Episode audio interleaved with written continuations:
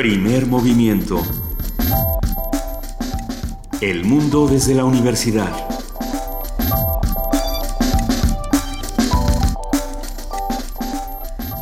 Muy buenos días, son las 7 de la mañana con 3 minutos de este jueves 28 de enero y estamos arrancando primer movimiento a través del 96.1 de FM Radio UNAM.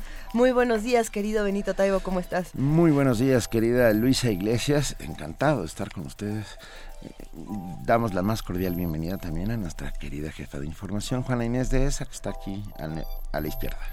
A la izquierda, ¿cómo están? buenos días.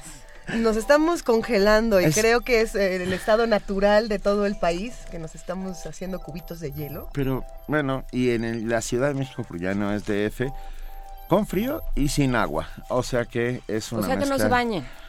Luego entonces no se bañen. Luego entonces haga... Yo sí me bañé. Sí, pues sí, allá usted. Si se bañó y no se secó bien el cabello, ah, prepárese para una de las heladas cerebrales más eh, terroríficas de todos los tiempos. Están, eh, nos informan que las corrientes están a menos 3 grados y sin embargo la temperatura parece ser que está en este momento a 5 grados. 4, 4 hace un ratito. Pero bueno, sí, tápense, tengan mucho cuidado porque son esos momentos en los que las pulmonías y las gripas violentas atacan a las personas. cuidado con los niños, cuidado con los ancianos. Cuidado con los niños, los ancianos, con ustedes mismos también, de verdad. Ya no se puede decir los ancianos, ¿verdad? Como los adultos, los adultos, mayores. en plenitud. y los no en, no plenitud bueno, también, así dicen yo que, que yo lo mío no es lo políticamente correcto, pero bueno. Los viejitos tengan mucho cuidado y, tratemos de ser solidarios con las personas que tengan frío, seamos empáticos, porque de verdad... Si eh, tienen una cobija que les sobre, sáquenla a la calle. Se vale compartir. Este es un buen día para compartir una bufanda, una cobija. Estamos hablando... Venga, estoy de acuerdo. Es jueves de autoayuda esta mañana y vamos a arrancar preguntándonos cómo se hace un editor. Vamos a hablar con nuestros amigos de sexto piso, de este curso de sexto piso que va a hablar de edición en la Casa Refugio Iztlaltépetl. Vamos a hablar con Diego Rabaza, editor, director comercial y miembro permanente del Consejo Editorial de, sexto piso. Que esta vez sí va a llegar a cabina. Sí va a llegar. Diego, no, ya nos mandaron ah. a una segunda versión. Ok.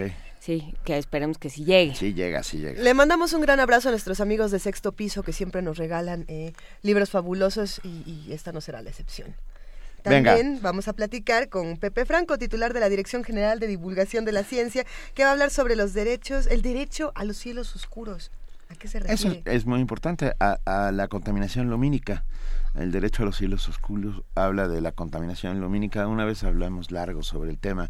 Ah, tenemos una contaminación lumínica impresionante en el mundo y está cambiando la vida de muchas especies, entre ellas la nuestra es muy, muy interesante. Pero bueno, de ahí nos pasaremos a la participación del Centro Cultural Universitario Tlatelolco y hablaremos con Jimena Jasso, jefa de mediación educativa, que nos habla sobre los recorridos por el barrio de Tlatelolco. En nuestra nota nacional vamos a hablar de esta ley de maternidad subrogada en Tabasco, eh, que ha tenido, que ha generado una controversia impresionante. Lo vamos a platicar con Regina Tamés, ella es directora del Grupo de Información de Reproducción Elegida, el GIRE.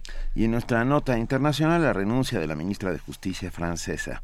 Un comentario de Javier Dondé, doctor en Derecho Penal Internacional y profesor investigador del INACIPE. Vamos a hablar, como lo hacemos todos los jueves, con nuestros amigos del Programa Universitario de Estudios de Género. Platicaremos con Ana Buquet, su directora, que va a hablar sobre los despidos por embarazo. Eh, los han despedido por estar embarazadas, ¿no? Sí, eh, sucede mucho en nuestro país y vamos a discutir cómo, cómo podemos eh, organizarnos para que deje de ocurrir. No, y es mucho más oprobioso porque en algunos casos te piden una, prueba de la no prueba de no maternidad, que eso es, absolutamente oprobioso y que está fuera de cualquier... Eh, ya olvida la ley, de cualquier moral. Primer movimiento eh, se puede eh, enorgullecer de que no ha sido el caso y de que puede tener un equipo con siete mujeres embarazadas todas trabajando al mismo tiempo y es un éxito. ¿A poco no? Absolutamente. No ha sido. Absolutamente. absolutamente. ¿Verdad? Sí, sí, sí, sí, En la poesía necesaria esta mañana le va a tocar a Juana Inés de esa. Juana Inés, ¿ya sabes qué vas a leer?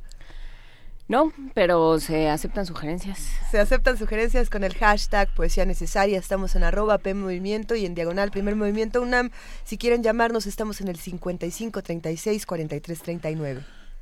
Hoy es jueves, jueves de mundos posibles.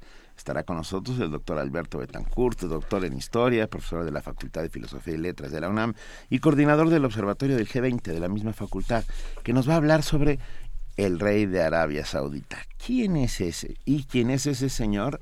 Pues acaba de recibir un águila azteca, pero también eh, maneja un país a su arbitrio y conveniencia, señor de horca y cuchillo, un personaje que hay que diseccionar para entender un poco a la península arábiga. Y diseccionar también a los que están alrededor y a los que se relacionan con él, a los que a sus aliados. Y a los que le dan águilas y a ah, los que no. Y bueno, vamos a platicar todo esto con Alberto Betancourt en Mundos Posibles. Y vamos a cerrar esta mañana primer movimiento hablando con el Programa Universitario de Estudios Humanos, de, Derechos Humanos. Eh, vamos a hablar con Luis de la Barrea Solórzano, el director, sobre el mito del buen salvaje. ¿A qué se refiere el mito del buen salvaje?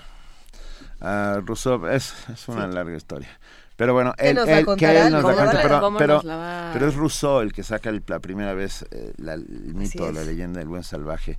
Ya, verán, eh, será sin duda interesante.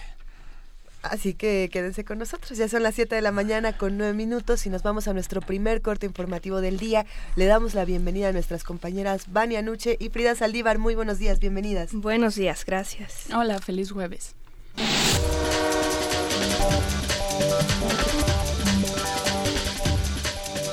Iniciamos con información nacional. México se ubicó como el más corrupto de los 34 integrantes de la Organización para la Cooperación y el Desarrollo Económico, mientras que del listado de los G20 nuestro país fue antepenúltimo. Solo superó a Argentina y Rusia en el grupo. Esto de acuerdo con el Índice de Percepción de la Corrupción 2015 de Transparencia Internacional, en el cual México ocupa el lugar 95 de 168 con un puntaje reprobatorio de 35 puntos. El estudio se basa en la percepción de expertos del sector privado sobre la corrupción en instituciones públicas. Más de 3.000 militares llegaron al municipio de Chilapa Guerrero como parte del operativo para atacar a los grupos delictivos de la zona. Durante la presentación de la operación Chilapa, al gobernador de la entidad, Héctor Astudillo, indicó que se abarcará también a los municipios vecinos de Citlala, Martir de Culiapán y la comunidad de Sototitlán, además de que se incluirán a 200 policías federales y estatales.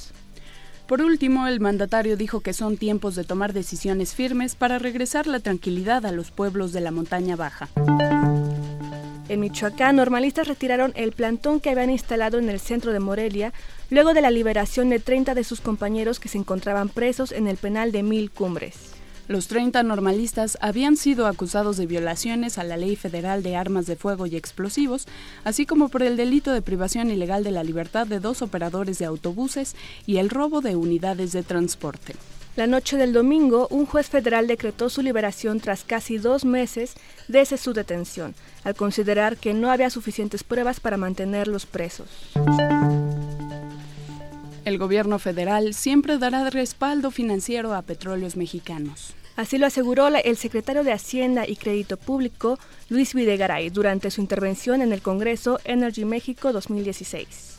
El funcionario dijo que se analizan algunas opciones con la empresa petrolera para brindarle apoyo financiero en este año, aunque recalcó que Pemex debe hacer una revisión en sus costos, ajustar su programa de gasto y ser más eficiente. En información internacional, Christian Taubira anunció a su cargo de ministra, renunció a su cargo de ministra de Justicia en Francia, argumentando un desacuerdo político mayor ante las duras medidas antiterroristas que el gobierno de François Hollande ha impulsado.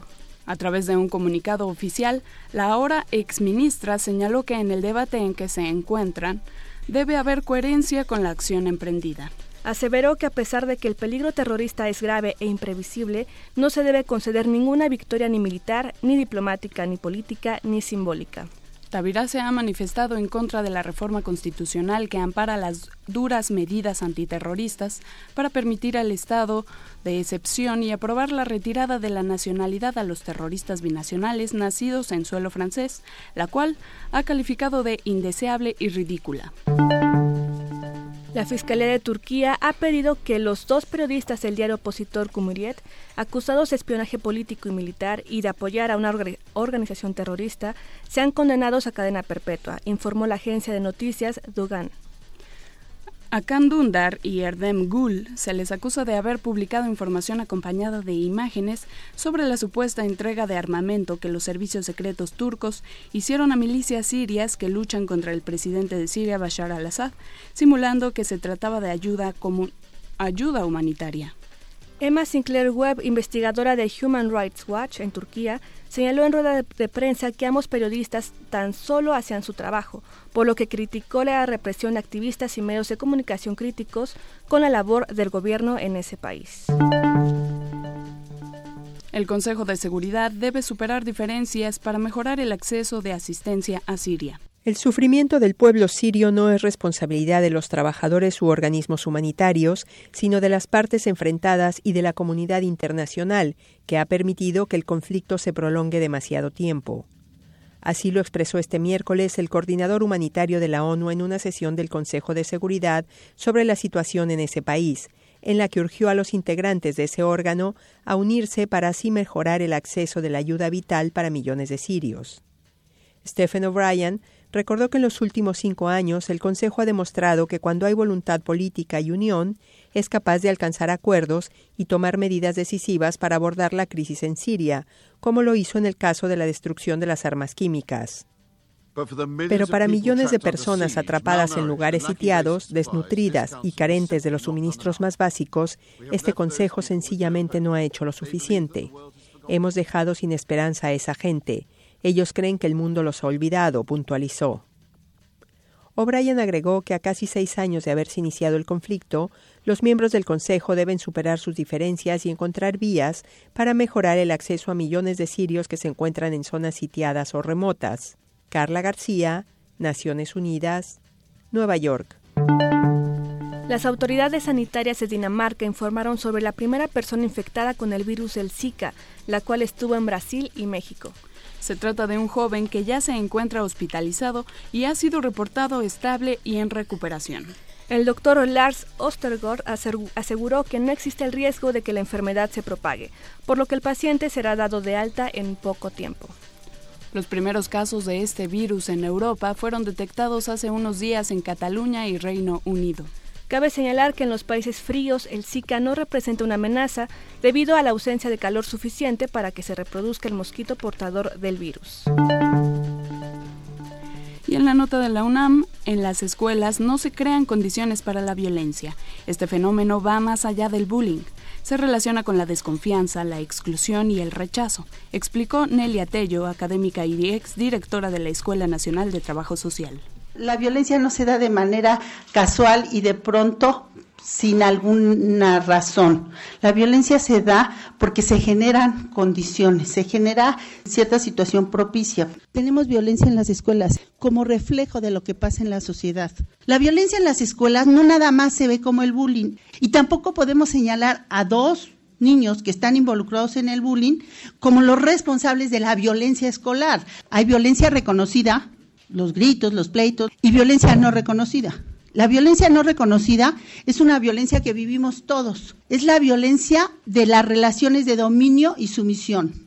Al presentar los resultados de una investigación realizada en secundarias Iztapalapa, la especialista dijo que 17% son violentados por ser diferentes, por no tener dinero, capacidad de aprendizaje o de relacionarse con los otros. Hay un grupo más o menos del 17% en todas las escuelas que sufre otro tipo de violencia que es la exclusión y que nunca denominamos violencia.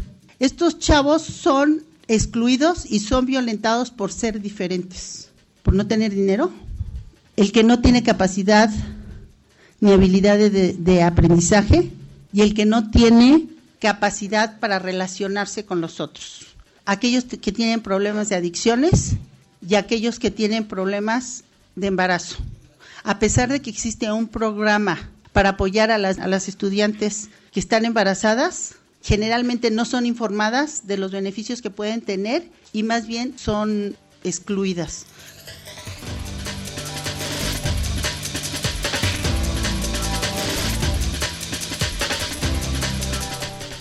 Son las 7 de la mañana con 18 minutos. Muchísimas gracias a nuestras compañeras que ya dejaron de temblar Dania Nuche y Frida Saldívar. Y no estoy seguro si es por el frío o por las noticias. Que tengan muy buen día. Gracias. buen día.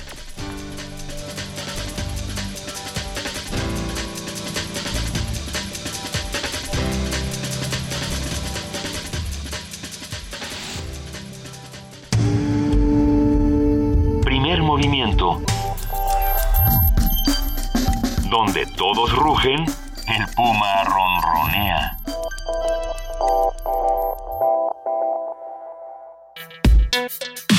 Jueves de autoayuda.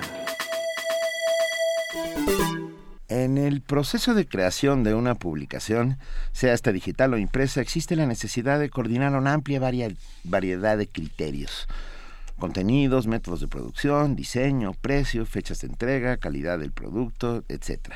El responsable de coordinar estos aspectos es el tan el editor. Con el propósito de dar a conocer los aspectos primordiales para la realización de un proyecto editorial, del 11 de febrero al 17 de junio tendrá lugar el cuarto diplomado de edición Casa Refugio y Sexto Piso. Los alumnos conocerán en qué consiste un proyecto editorial y cómo debe hacerse su promoción en los diversos canales comerciales, y no comerciales en nuestro país.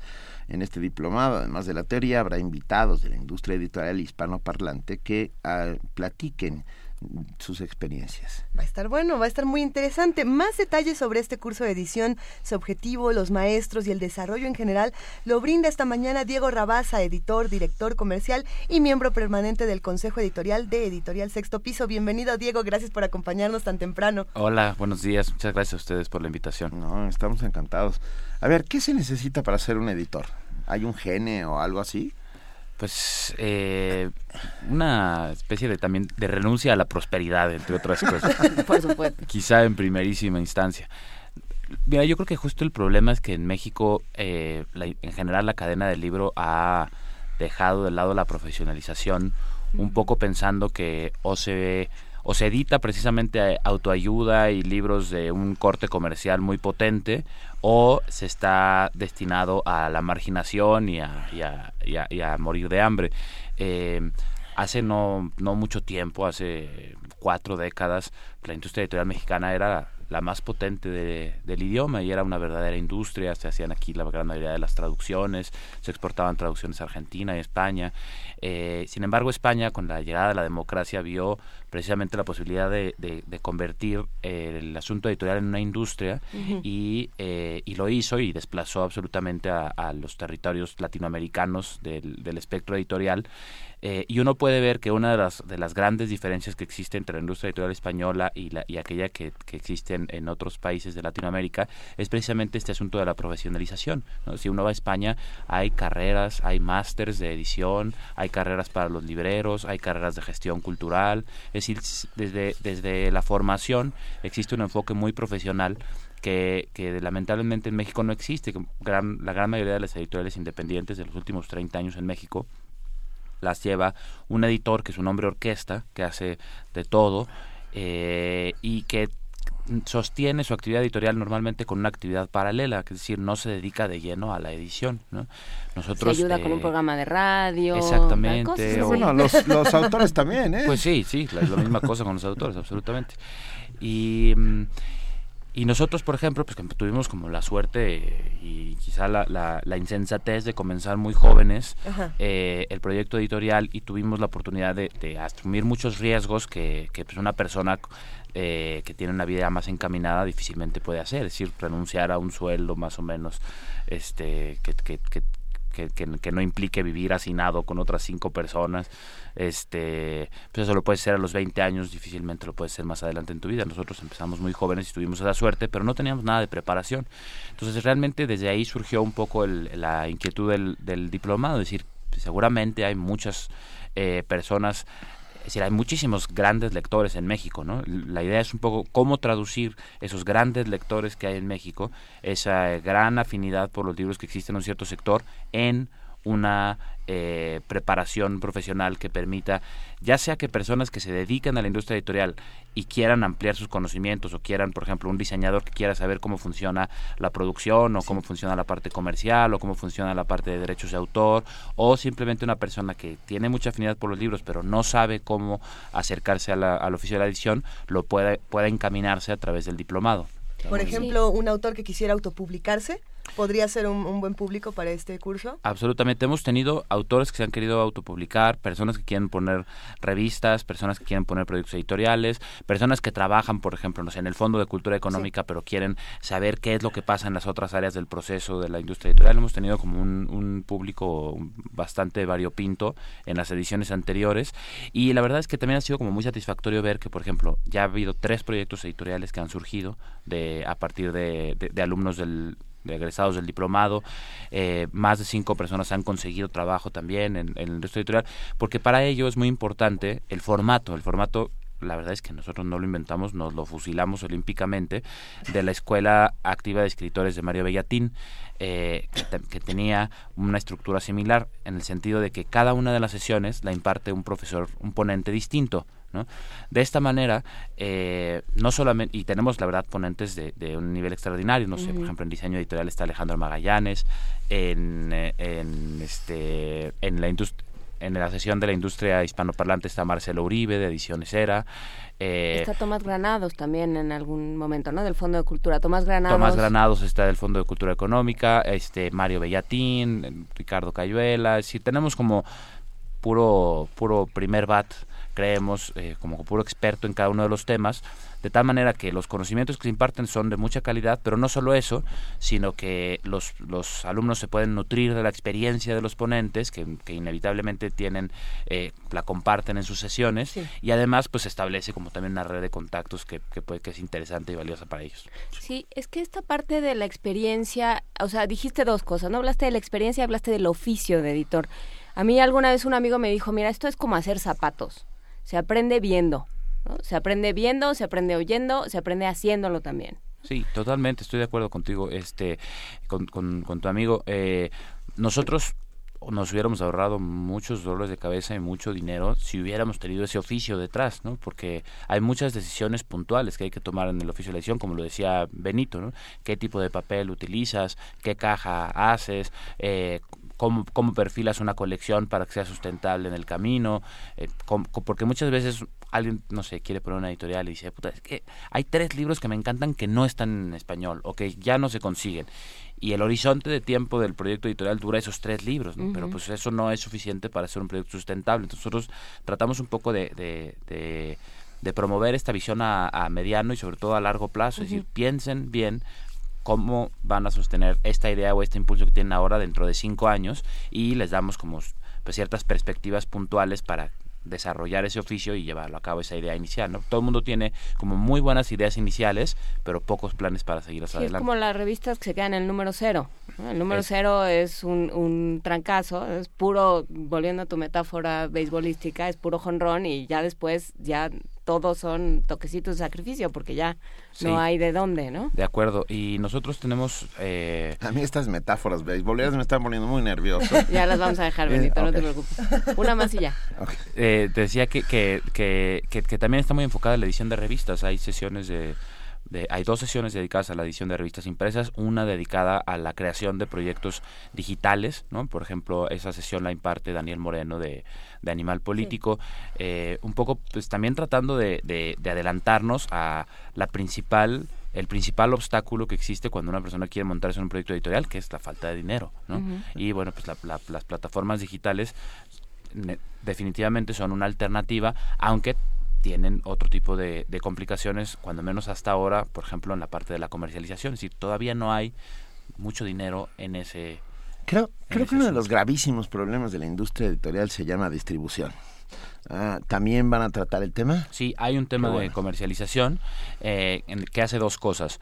Uno, eh, plantea el escenario ideal de la distribución. Dos, plantea cómo ese escenario ideal es prácticamente inalcanzable para los proyectos jóvenes. Y tres, plantea alternativas para ese gran obstáculo que es la distribución, que estoy totalmente de acuerdo contigo. Es como una gran cima en la que callan la mayoría de los proyectos. Sí, porque los compradores de las grandes eh, librerías y de, los, de los lugares en donde el libro llega por fin al consumidor, ah, tienen criterios muy extraños muchas veces, ¿no? Y el, verde no vende en las portadas, por, por ejemplo. y te, no, te pueden decir cosas como de, ah, mira, eh, la poesía es algo que no... No, cuento no. A ver, bueno, esa es la triste historia del cuento, ¿no? Pero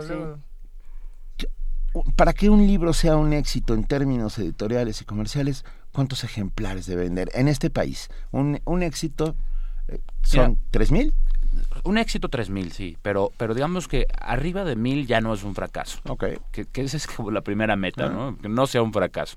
Con 3000 ejemplares ya uno puede empezar a sonreír, con 5000 es un éxito definitivo, este y ya pues, si se alcanzan cifras más grandes dentro del tipo de, digamos, de edición de corte más literario, eh, pues ya son cifras buenísimas. Ahora, em, el problema realmente de la industria editorial es la distribución, pero como consecuencia del gran problema de la industria editorial mexicana, que es la falta de librerías.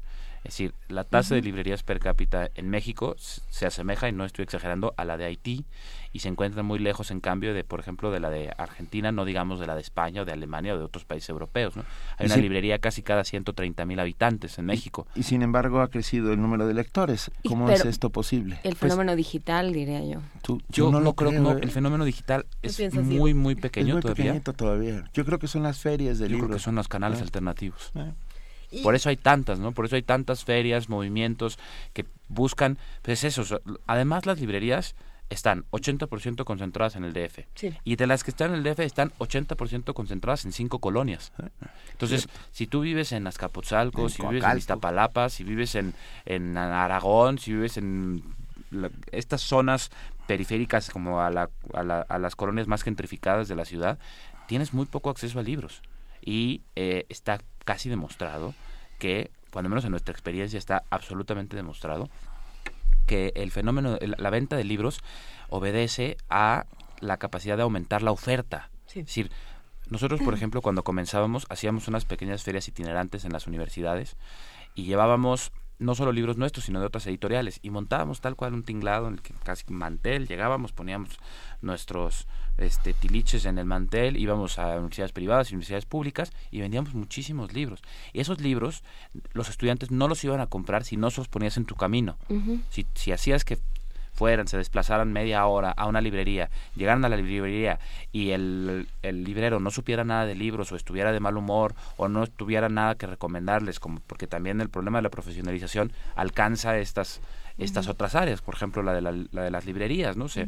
Si uno va a una librería en Buenos Aires, eh, sale con siete libros encima porque el librero inmediatamente detecta cuáles son tus gustos literarios y te va Y surtiendo así de hay cosas libreros en semejantes. México, pero son poquititos. ¿no? En la librería Polanco había Salud. uno de Hay, esos. por supuesto, claro que hay. Hay uno en, En la de. Cristal de la Alameda había, ya no existe ni siquiera la librería, En pero Perisur hay un chileno que, que sube, que les pone a todo unos sobreprecios de locura. en el péndulo.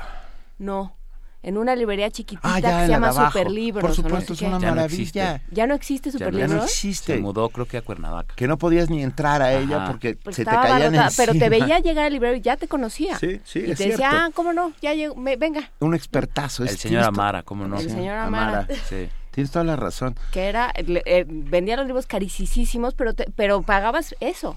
Que supiera quién eras y que supiera, Que qué lector eras. Y que supiera qué libros tenía, porque yo una y otra vez he vivido los casos de gente que venden zapatos. Es que el símil del zapato fue malo no, porque no, tengo... no. te voy Yo a decir- lo decía en, en términos sí, de sí, sí, es sí. una es como ser aprendiz, o sea, Claro. de editor uno es aprendiz. Y lo entendí, el, el oficio de zapatero. Lo que pasa es que hace algunos años ese mismo símil lo utilizó un siniestro subsecretario para decir que había que poner el IVA al libro porque era un producto exactamente igual que un zapato. Entonces, cuando dijiste zapato, se me Ah, retorcieron no, las bueno, tripas. no, no, no. Pero claro, tiene que ver con el oficio. Ah, el, el ser editor eh, es un oficio de sacrificio y por otro lado de inmenso cariño por lo que estás haciendo. Si no crees en lo que en lo que estás poniendo sobre la mesa y esto otro, que gracias Diego porque estás reafirmando lo que yo llevo diciendo años, que es el milagro sucede eh, gracias en parte a la posibilidad de poner el libro en manos del que lo quiere leer. Punto.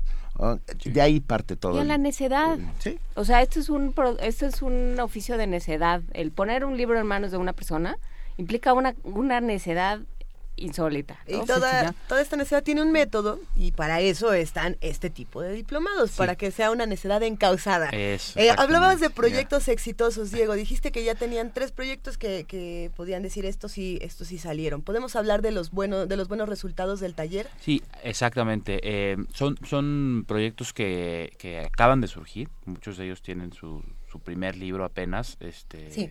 circulando eh, y, y- y bueno hay que esperar a ver los resultados pero pero ya digamos que es muy sorprendente ver a mí cuando me emociona mucho el nacimiento de las nuevas editoriales Claro. ¿no? Eh, y, y ves un poco eso ¿no? el, el- el entusiasmo desbordado de, de la persona que, que primero está enamorado de su libro y después el trabajo es cómo le hago para que otras personas se enamoren también de esto que yo hice con tanto esmero ¿no? el parte de- del, de- del encauzamiento de la necedad me, me gusta lo voy a usar como como eslogan de sexto piso ¿no? editorial sexto piso una necedad con causa este encausada más bien eh, parte del, del, del, del, del- del objetivo del diplomado es precisamente percat- que, los editores se percaten de que no es suficiente con el trabajo editorial en México.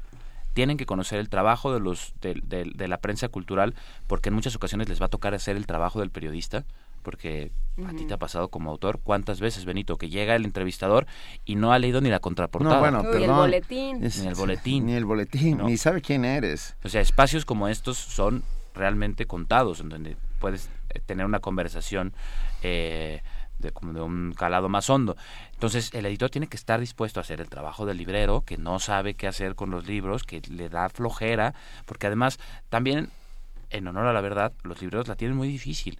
Se publican más o menos 500 novedades a la semana en una- castellano. ¿Dónde metes eso? Entonces, Wow. pues no, no hay espacio. Entonces, muchas veces los libreros usan métodos de discriminación pues, poco profesionales, como no te conozco, no me caíste bien, no me gusta lo que haces, no, no, no, no, quiero, no me quiero tomar el esfuerzo de conocer lo que haces. Claro. Hay muchísimas excepciones. ¿eh? La portada es verde. La portada es Te lo verde, juro. la poesía no vende, juro. Yo, los el verde no vende, venden, lo, ¿no? lo escuché de un editor. Este, y si, si uno les da pretextos porque encima la presentación es poco profesional o eh, llegas con un libro y no- después no te apareces dentro de un año y llegas con otro libro, es decir, o no tienes como una estrategia clara de cómo conversar incluso, ¿no? Y el, y el flujo, ¿no? Luego muchos, a ver, la famosa, el mito de las bodegas, de que está, este país está lleno de bodegas, nos escribe compa Octavius Mex, que dice, ¿qué tan cierto es el mito de la, que la producción editorial universitaria duerme en bodegas? Yo, No eh, universitaria. No, yo le respondería a, a él que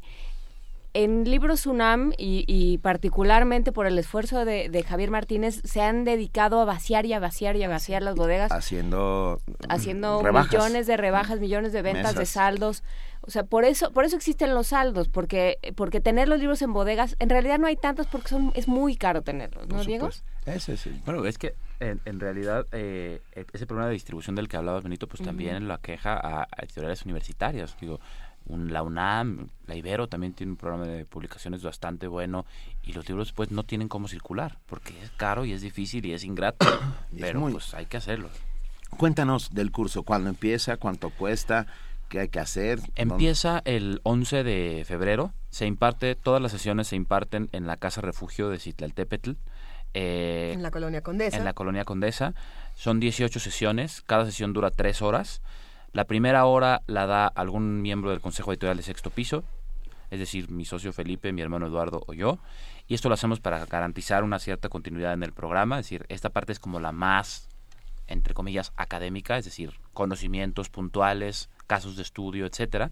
Y después las siguientes dos horas las dan estos ponentes itinerantes que tenemos a lo largo de todo el programa. ¿no? Empezamos desde qué es un proyecto editorial, cuál es el panorama de la edición hispanoparlante, hasta eh, cubrir el trabajo con autores, el- los derechos de los derechos de autor, la difusión, la comercialización, las ferias de libro, la edición electrónica, la edición de revistas, eh, la, participación del Estado, por ejemplo, en la edición. Esa es la sesión que imparte Tomás Gradados del Fondo de Cultura Económica. Para, para inscribirse, el, el curso cuesta, si se paga en una sola exhibición, 13.500 pesos. Si se cubren tres exhibiciones, cuesta 15.000, tres, tres pagos de 5.000 pesos. Para inscribirse hay que meterse a la página eh, web de Casa Refugio y enviar una carta de motivos.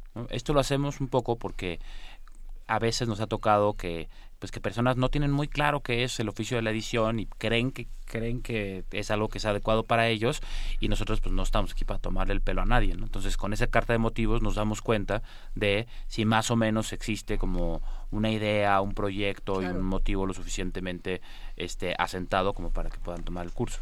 Venga, el 11 hay que entrar. ¿Te recuerdas la página web de Casa Refugio? ya la eh, tenemos. Nosotros ya la tenemos rápido. aquí, no, no, hombre, tenemos. a ver, hablando, es que al principio de esta conversación hablaste sobre cómo México en algún momento fue eh, una suerte de punta de lanza de la literatura en castellano. Yo tengo la sensación, y la sensación y algunos números que lo avalan y que están dentro de mi cabeza, de que hoy por hoy la industria latinoamericana, o sea, América Latina, está sosteniendo a la industria española, que se está vendiendo mucho más en México y en países de América Latina que en, que en España. Mira, yo no, te disputaría eso. Eh, no sé si se venda más, lo que sí sé es que se vende más que antes. A raíz de la crisis española del 2008, o sea, en España la industria editorial cae 30% a partir del 2008, aproximadamente 30%. Eso es un montón, es una tercera parte. Entonces, los editoriales españoles que siempre habían tenido, o digamos recientemente habían tenido una actitud muy desdeñosa hacia los mercados latinoamericanos, de repente dicen, ay, pero si ya tenemos millones y millones de personas que hablan el mismo idioma que nosotros, ¿por qué no empezamos a tomarnos en cuenta? Y, em, y esto, eh, pues las librerías latinoamericanas dicen, pues sí, les llevamos mucho tiempo diciendo, tómenos en cuenta, pero no nos tomen en cuenta enviándonos sus saldos eh, a precios de novedad, ¿no? Envíenos su material de línea a precios razonables porque entiendan que existe una disparidad en la moneda, etcétera, etcétera. Y nosotros tenemos que pagar barcos y los libros que vienen ya no vuelven, etcétera, etcétera. Todos los problemas de la importación. Entonces, hay toda una estrategia de la industria editorial española que eh, apunta hacia crecer su presencia en Latinoamérica, ¿no? Y eso te demuestra una vez más cómo se comporta como industria. Es decir, hay una estrategia como industria, hay incluso, por ejemplo, un centro de exportación eh, regional a América Latina, que se llama el CERLALC, en España, que empieza a ofrecer mejores condiciones para trabajar con editores españoles a que envíen sus libros a Latinoamérica, a mejores precios y en mejores condiciones. Eso hace que se incremente la presencia y que países como Argentina cierran las puertas a las, a las importaciones. Y con en parte con razón. En parte con razón. Porque además eh, las, las importaciones suceden muchísimo, pero las exportaciones son inexistentes. Ah, Quiero decir claro que, no, que salvo, excepciones. Salvo muy pocas excepciones, libros mexicanos en España, pero bueno, o, eh, perdón, voy a ir más lejos, autores mexicanos. No existen. Con, excepciones, pero tampoco existen en Guatemala. Quiero decir, eh, somos un centro receptor afortunadamente, pero no somos un centro emisor y, y, eso es una de las cosas que hay que cambiar. Mira, nos escribe uh, José Ángel Alanís y nos dice algo muy interesante, ¿qué es lo que más frena el impulso de las editoras en México? Nos preguntan. Yo tengo una respuesta, pero ¿Qué, es lo que más, ¿Qué es lo que más frena el impulso? Yo creo que la, la ausencia de, de, librerías, o sea, que no hay canales comerciales para circular la oferta editorial naciente. Y yo mantengo otra que es la de las políticas estatales en cuanto a la industria. ¿Por qué? Ah, ¿Por qué? Porque, porque, porque nuestra ley del libro es una ley que no privilegia de ninguna manera a la creación. Quiero decir, no hay incentivos fiscales de ningún tipo a quienes hagan libros. No hay. Pero si eso sucediera. Lo que yo digo es los libros se hacen. Sí, claro. ¿Diego? Pero si, pero si Hacienda te dice, si tú haces libros, yo voy a hacer un incentivo fiscal para que esto suceda, las cosas serían mucho mejores. Yo creo que estoy de acuerdo contigo en que la ley del libro es ampliamente perceptible. Eh, y, ese es uno de los temas nodales, ¿no? El asunto de los incentivos fiscales. Otro es el de las sanciones a quien infrinja la ley del precio único, que es que, o sea, que sucede todos los días. Todos los días, en ah. casi todos lados y de manera creciente. ¿Por qué? O sea, es decir, no, casi nueve de los primeros diez mercados editoriales más importantes en el mundo tienen ley del precio fijo. Eh, esa es una de las llaves para poder solucionar el problema de las librerías. No tenemos a la fecha eh, una ley de libro que contemple sanciones a quien la infrinja y eso es un problema fundamental de la industria. Estoy de acuerdo contigo en eso, Benito, pero también si uno empieza a conocer otros mercados editoriales eh, hispanoparlantes se dará cuenta que no hay apoyos semejantes a los que hay en México. Es decir, en términos de subsidios, por ejemplo, en términos de compras de bibliotecas, que son muy irregulares, eh, no son, de repente no son como lo consistentes que uno quisiera, pero son mucho mayores a los que hay en otros países, ¿no? Eh, Colombia, la ley del libro colombiana, según yo, es un bastante buen ejemplo Gran ejemplo. Y la red de, bibliotecas colombianas es un ejemplo extraordinario de, de, un trabajo como consistente, bien planeado y bien hecho. Y de un trabajo eh, incorporado a un proyecto de cultura de paz, que ese sería otro tema. La, red de bibliotecas de Colombia, lo que ha hecho por... por salvar ciertos barrios, por, por humanizar ciertos barrios. Más nos valdría empezar a mirarnos en ese espejo, ¿eh? Sí, claro. Yo te vi llegar con una con una maletita, no, no me digas que traes tu outfit para ir a correr. Me voy al box de aquí. ¿Te vas al, ¿Estás hablando en serio no? Sí. Sí, no trae nada. Yo pensé que nos traías un libro de eh, regalo. Antes de que nos despidamos, Diego Rabasa. Ya los tiene, ¿no? Tenemos, muchísimas gracias. Vamos a seguir platicando sobre eso después de, después de una pausa. Eh, pero nos gustaría preguntarte para despedirnos, Diego. Eh, hemos discutido mucho en esta mesa lo que pasa con las publicaciones digitales y mm. siempre queremos discutir este así brevemente con un editor porque empezamos a discutir en la mesa y siempre se queda ahí. ¿Cómo cómo discute la labor editorial en, papel, digamos, con las autopublicaciones que, por ejemplo, ahora está sacando Amazon o otras, otras plataformas que te dicen, no necesitas editor, no necesitas intermediario, publica lo que tú quieras aquí y véndelo a lo que tú quieras y te quedas con toda la ganancia. Sí, bueno, mira, eh, cuando las personas que, que, son como acólitos de ese tipo de plataformas siempre citan los dos o tres casos de éxito que hay en el mundo. Que son los dos únicos o tres de éxito porque todo lo demás es un fracaso. Sí, es que bueno, yo soy totalmente en desacuerdo con, con la con la mm, inutilidad del el oficio editorial. Eh, bueno, obviamente pues me dedico a eso, pero eh, creo que lo tendríamos que discutir con un poco más de, de amplitud. Pero eh, los procesos de intermediación han sido fundamentales en el conocimiento humano en todos los sentidos. Desde que tienes un niño, tienes un maestro que más o menos te, va eh, editorializando todo el conocimiento humano y lo va poniendo a tu disposición a partir de ciertos criterios. Eh, las grandes editoriales han hecho eso, han formado criterios de pensamiento, formado criterios de lectura. O sea, te enseñan a leer cosas que tú no sabías que, existían, que no sabías que te iban a gustar. Y, y yo incluso he trabajado, una de las cosas por las que nuestros autores son fieles al trabajo editorial que hacemos en sexto piso, es por el muy estrecho trabajo editorial que hacemos con sus propias obras. Los acompañamos durante los procesos de creación, somos, digamos, un, un autor, tú lo sabes Benito, está demasiado cerca de su obra como para encima ser eh, un trabajo de, eh, de, criterio editorial. Necesitas un lector que sea tu cómplice, que sea tu aliado, que te diga cuando salgas de los márgenes, que te haga preguntas importantes y tú eres absolutamente el dueño de la obra, ¿no?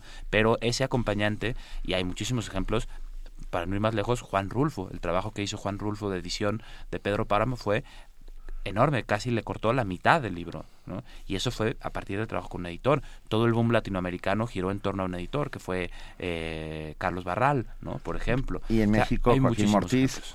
Ah, quiero decir, eh, el viejo Mortiz, este, claro, el también tenía una plumita con la cual iba tachando párrafos enteros ante el horror, pero tenían razones para ello. Ocurre que, no todos los autores jóvenes son Juan Rulfo y la mitad se quedan siendo desconocidos y, ningún editorial quiere publicar. O editas tu libro y, se pierde en el espacio. Creo que esta conversión tendrá que tener una segunda parte en algún momento y traes en vez de guantes, tráete unos libros.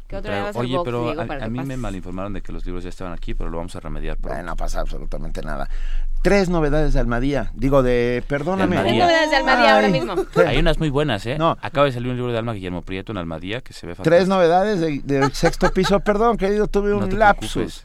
tres, tres novedades del sexto piso. Yo también son mis amigos, pero también ustedes son mis amigos de hace muchos años. Tres novedades de sexto piso. Em, la novela gráfica que acabamos de publicar del Che Guevara que la de John Lee Anderson. hizo José Hernández ah. con el guion de John Lee Anderson. Eh, un libro infantil que hicimos con Lidia Cacho eh, sobre las redes sociales y como eh, pues toda esta red de, depredadores sexuales que están captando a niños y a niñas jóvenes a través de cuentas falsas en Facebook. Se llama En Busca de Kaila.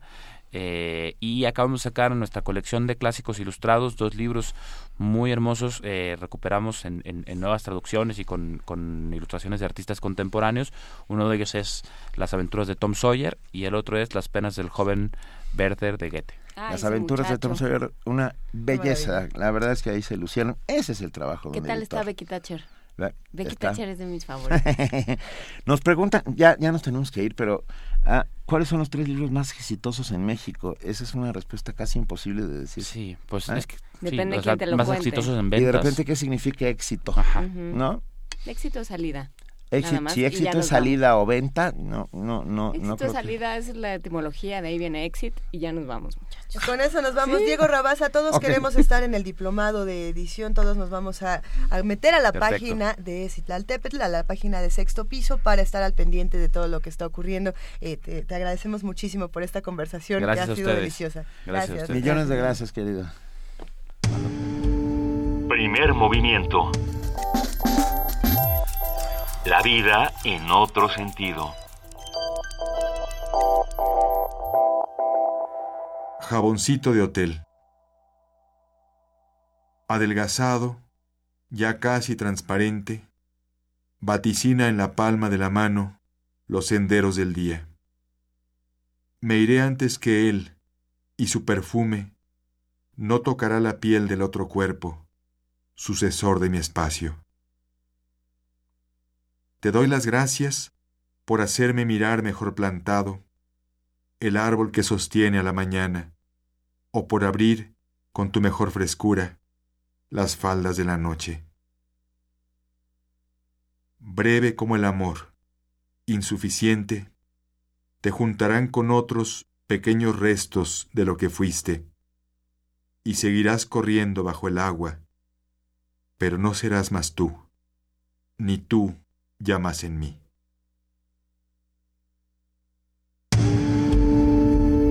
Primer movimiento.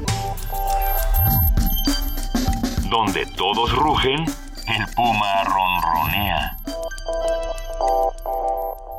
Esa voz inconfundible que acabamos de escuchar entre que hablábamos con Diego Rabasa y volvimos es nada más y nada menos que la de Vicente Quirarte, con este fragmento de Jaboncito de Hotel del libro El peatón es asunto de la lluvia. Esto lo pueden escuchar en nuestra colección de Voz Viva. Eh, pueden consultar también la página de descargacultura.unam.mx donde encontrarán contenidos interesantísimos. Muchísimas gracias a la Dirección de Literatura de la UNAM, cuya titular Rosa Beltrán entra hoy a la Academia Mexicana de la Lengua. Bravo, hoy a las 7 de la tarde en la Qué sala felicidad. Manuel M. Ponce. Su discurso eh, será respondido por eh, Gonzalo Celoria. Ah, pues muy bien. Eh, entonces, muchísimas gracias a la Dirección de Literatura que nos mandó estos libros o estos ejemplares de Voz Viva. Nos interesa mucho lo que está ocurriendo en la UNAM, nos interesa lo que ocurre con Voz Viva, lo que, lo que ocurre con literatura, así como también nos interesa lo que ocurre del otro lado, del lado de la ciencia. Por eso esta mañana vamos a hablar con nuestros amigos de la Dirección General de Divulgación de la Ciencia de la UNAM. Como lo hacemos todos los jueves, vamos a platicar con su director, José Franco. Pepe, muy buenos días, ¿cómo estás? Muy buenos días, Luisa. Muy bien, ¿ustedes qué tal? Muy bien, muy bien, muy contentos de hablar contigo. Nos estamos quedando sin oscuridad, Pepe. Nos estamos quedando sin oscuridad, ¿cómo la ves? Efectivamente. Pues Benito. horrible, ¿no? El, eh, sí, mira, hay un, eh, hay, hay una serie de cosas asociadas al desarrollo vertiginoso que hemos tenido en el último siglo. Eh, la población mundial ha crecido muchísimo. Hemos visto un crecimiento como, como nunca se había visto en la historia de el número de, de- de habitantes humanos que tiene la Tierra. Y esto se debe a dos cosas. Una, que se han generado mejores condiciones de vida para que los niños eh, puedan sobrevivir. Antes había una tasa de mortalidad muy fuerte eh, infantil.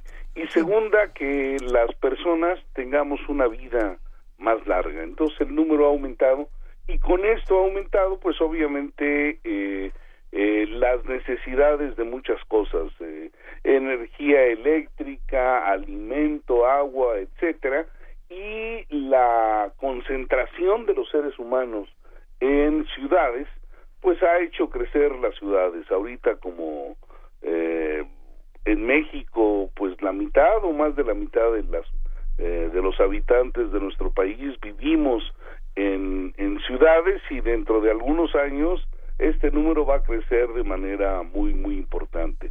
Eh, se estima que para dentro de unos 10 años como el 70% de todos los habitantes estén en, en ciudades, en ciudades grandes. Y esto trae consigo, pues, este, pues muchas contaminaciones, todas las contaminaciones que vemos de plástico y la contaminación atmosférica, etcétera, eh, son cosas, pues, bastante palpables y que nos preocupan porque tienen un efecto en la naturaleza.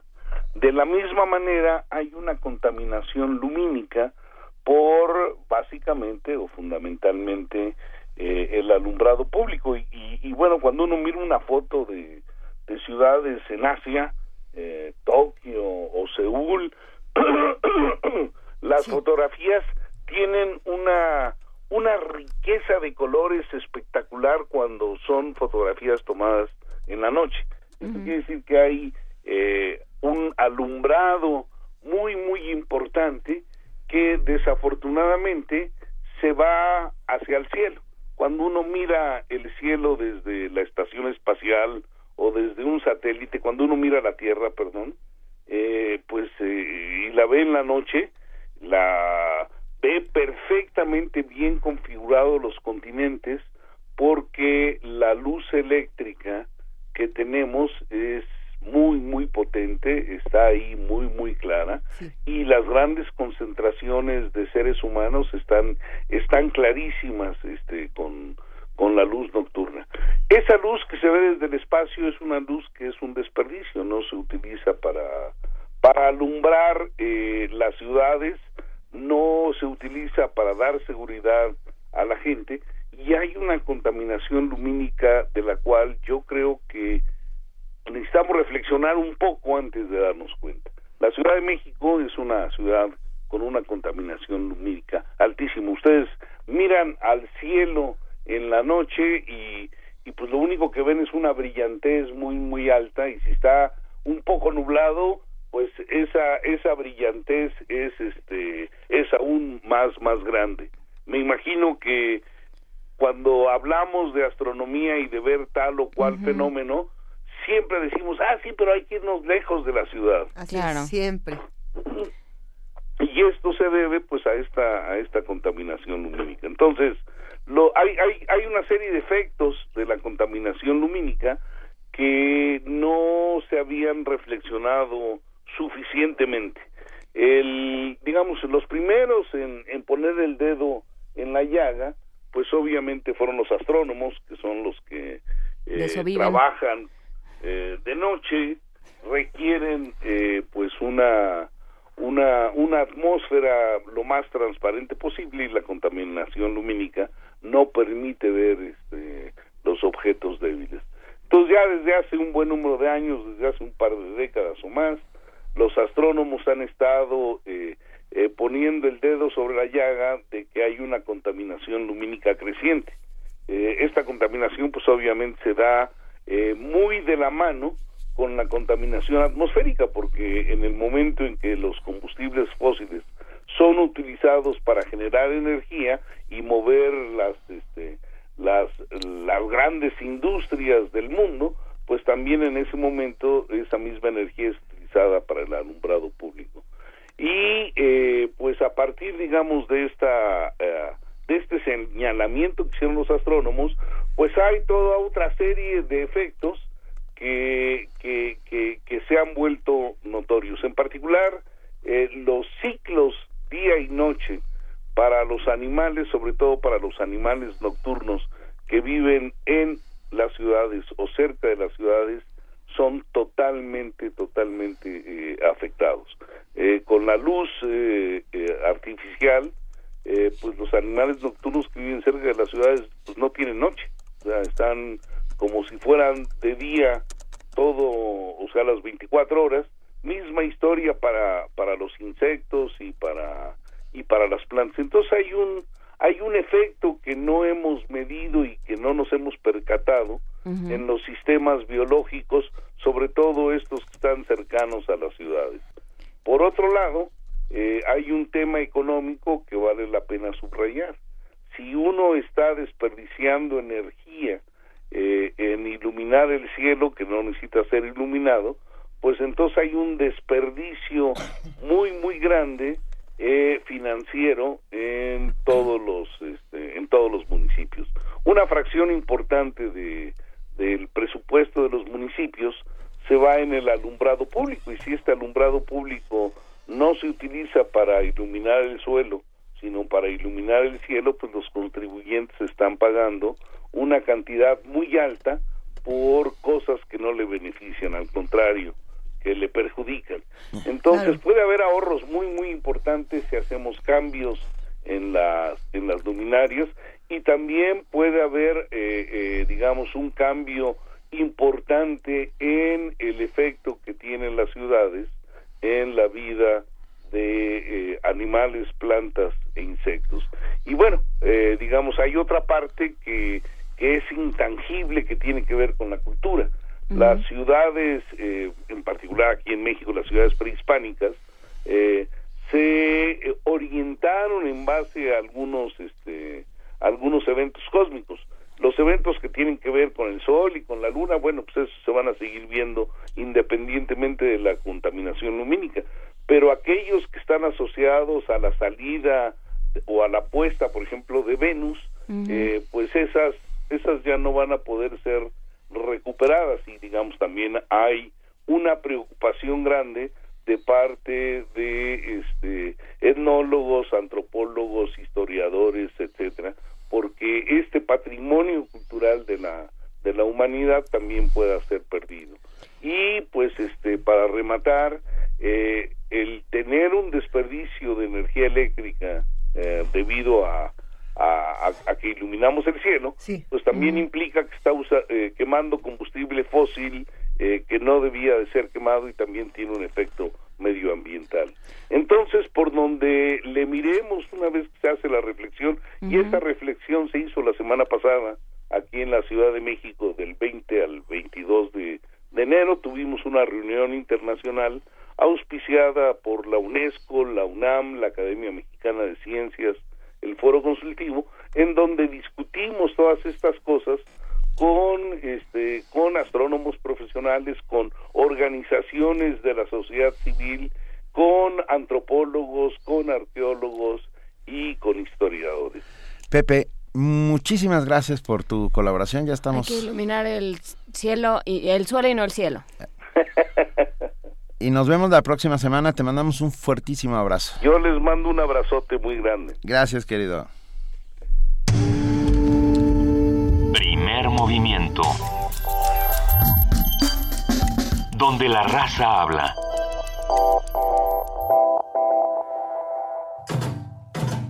En febrero, cuatro grupos sacan sus mejores pasos para dominar el escenario pista de la sala Julián Carrillo. Espectáculos de danza con entrada gratuita. Disfruta A tanta vida, tanta muerte o 19 modos de hacer el amor, de Atetska Agua Espejo. Simplemente Deseo, de Arte Alterno México. La noche de Valpurgis y Fragmentos de la Valladera, de Imerrus Ballet. Y Si Mañana Muero, del Ballet Ensamble de México. Coreografías inolvidables, los martes de febrero a las 8 de la noche en la sala Julián Carrillo. Adolfo Prieto 133, Colonia del Valle. Cerca del Metrobús Amores. Radio UNAM invita.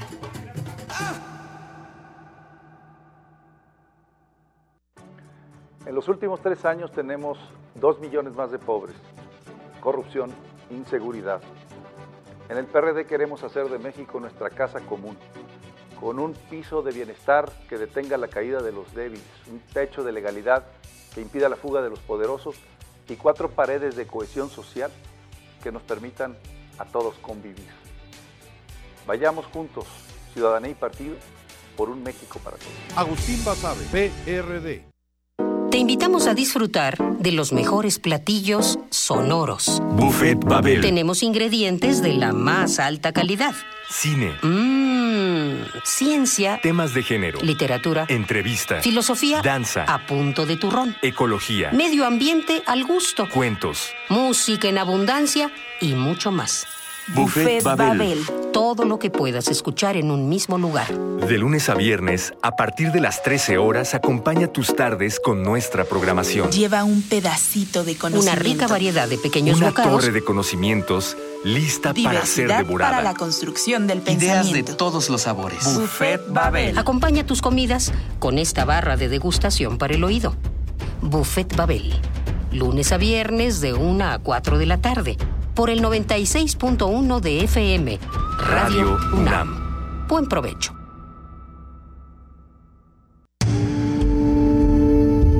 Primer movimiento. Información azul y oro. A las 8 de la mañana con 3 minutos nos vamos a nuestro corte informativo y le damos la bienvenida a nuestra compañera y amiga Elizabeth Rojas. Bienvenida Elizabeth, muy buenos días. Hola Luisa, Juana Inés, buenos días, buenos días a todos. Bienvenida.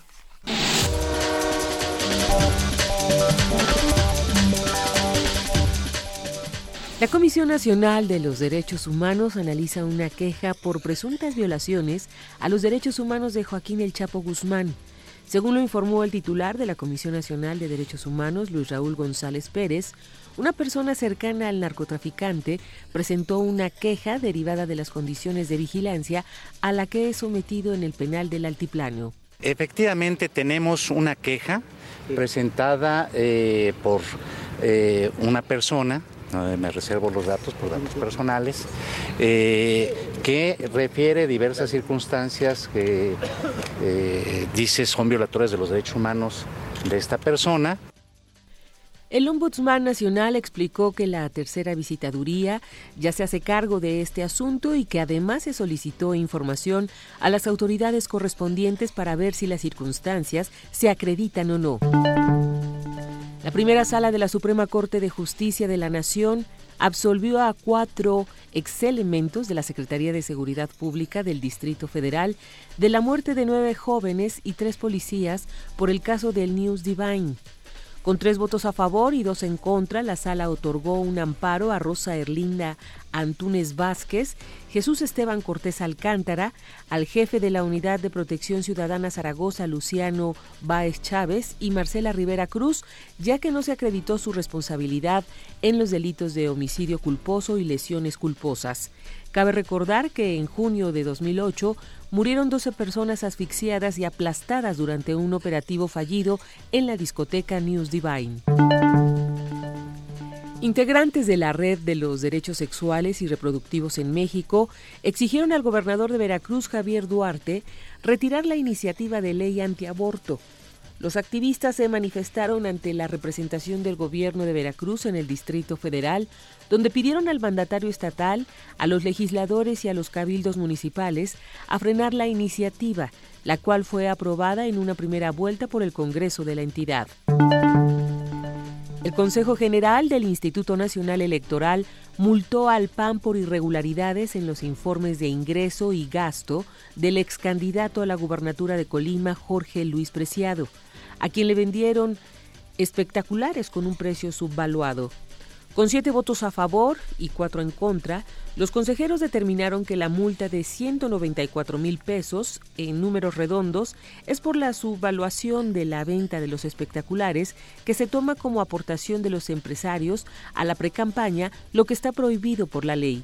Cabe señalar que la Comisión de Fiscalización del INE tendrá que crear criterios más claros sobre los promedios de los precios para determinar la sobre o subvaluación de bienes y servicios adquiridos por los partidos.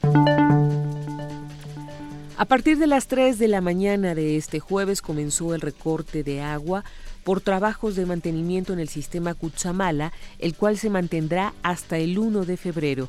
Miguel Ángel Mancera, jefe de gobierno capitalino, dijo que era inevitable el cierre total del sistema Cutzamala. Vamos a enfrentar en la Ciudad de México una problemática compleja. En este fin de semana tendremos un cierre total de Cutzamala. Este cierre total de Cutzamala significa que habrá una afectación a 14 delegaciones de la Ciudad de México. No podemos hacer nada por evitarlo. Hay voces que dicen que se postergue, que se haga después. No podemos tampoco retrasar los programas de Cutzamala y decirles, pues háganlo para mí, pues háganlo en el 2019. Pues eso sería lo que yo pediría pues háganlo en el 2019, pero no, porque también con estos trabajos estamos encontrando un beneficio que es una nueva forma de evitar estos cierres con la segunda línea de Cutzamala. Solamente les quiero informar, tendremos una afectación de 410 colonias en la Ciudad de México, de 13 delegaciones. Se estará en la parte más álgida de esta problemática por ahí del sábado, del domingo. El gobierno de la ciudad estará trabajando con miles y miles de pipas para todas las zonas de la ciudad y también es no desperdiciemos el agua. Este jueves la escritora Rosa Beltrán ingresará a la Academia Mexicana de la Lengua. La directora de literatura de la UNAM será la quinta ocupante de la silla 36 y la décima mujer en incorporarse a la Academia Mexicana de la Lengua. La ceremonia se realizará a las 19 horas en la sala Manuel M. Ponce del Palacio de Bellas Artes. En información internacional es necesario reemplazar a mediano plazo la anacrónica Organización de Estados Americanos, OEA, por un organismo latinoamericano y caribeño capaz de defender los intereses soberanos de sus miembros.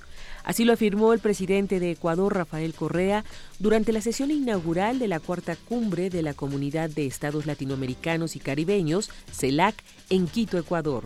La CELAC debe ser el foro para las discusiones latinoamericanas y caribeñas. Y la OEA debería convertirse en el foro en el que como bloque CELAC y América del Norte procesen sus coincidencias y conflictos. Siempre será mucho más lo que nos una que lo que nos separe. Existe una coincidencia entre todos nosotros en torno a los principios que defendemos. La primacía del derecho internacional, la democracia y la autodeterminación de los pueblos, la defensa de los derechos humanos, la búsqueda del desarrollo humano sostenible.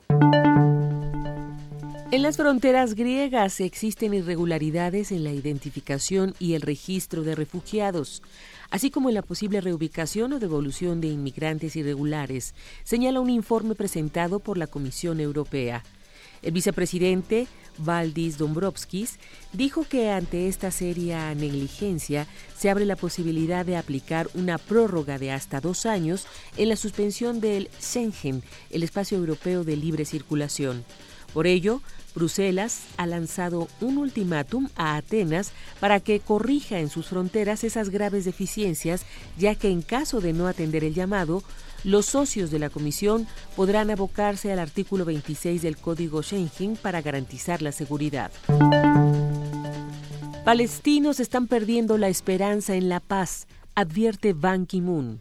El secretario general de la ONU afirmó este miércoles que comprende por qué los palestinos están perdiendo la esperanza en la paz después de 50 años de ocupación y décadas de aguardar de que se cumplan las promesas del Acuerdo de Oslo. En una reunión del Comité para el Ejercicio de los Derechos Inalienables del Pueblo Palestino, Ban Ki-moon reiteró la firme posición de Naciones Unidas de que los asentamientos israelíes son ilegales, violan las leyes internacionales y amenazan con destruir la solución de dos estados. La gente joven, especialmente, es la que está perdiendo la esperanza en la paz. Están molestos con las sofocantes políticas de ocupación. Están frustrados con las restricciones de sus vidas cotidianas observan cómo los asentamientos israelíes en Cisjordania, incluido el este de Jerusalén, continúan expandiéndose, declaró Ban. En su discurso, el titular de la ONU aclaró que nada excusa los actos de terror ni justifica los ataques contra gente inocente y reiteró su condena categórica a esos hechos, pero subrayó que para ponerle fin a la violencia, las medidas de seguridad no serán suficientes porque no abordan la frustración subyacente y el fracaso para lograr una solución política. Rocío Franco, Naciones Unidas, Nueva York. La comparecencia que la Fiscalía marroquí había fijado para que este miércoles declararan los cinco periodistas y dos activistas que enfrentan las acusaciones de poner en peligro la seguridad y la integridad del Estado fue aplazada para el 23 de marzo. Los siete procesados formaban parte de un proyecto financiado por una ONG que buscaba fomentar el uso de la aplicación gratuita de teléfono StoryMaker, que cuenta con funciones básicas de fotografía, producción de videos y piezas sonoras, además de poseer un mecanismo contra el espionaje y permite difundir comentarios anónimos. Por su parte, Amnistía Internacional asegura que este juicio representa un calculado ataque contra la libertad de expresión por parte de las autoridades marroquíes. Cabe recordar que el gobierno marroquí prohibió la entrada de Amnistía Internacional desde el pasado mayo, cuando difundió un informe que denunciaba más de 100 casos de torturas y malos tratos cometidos en los últimos cuatro años en el país.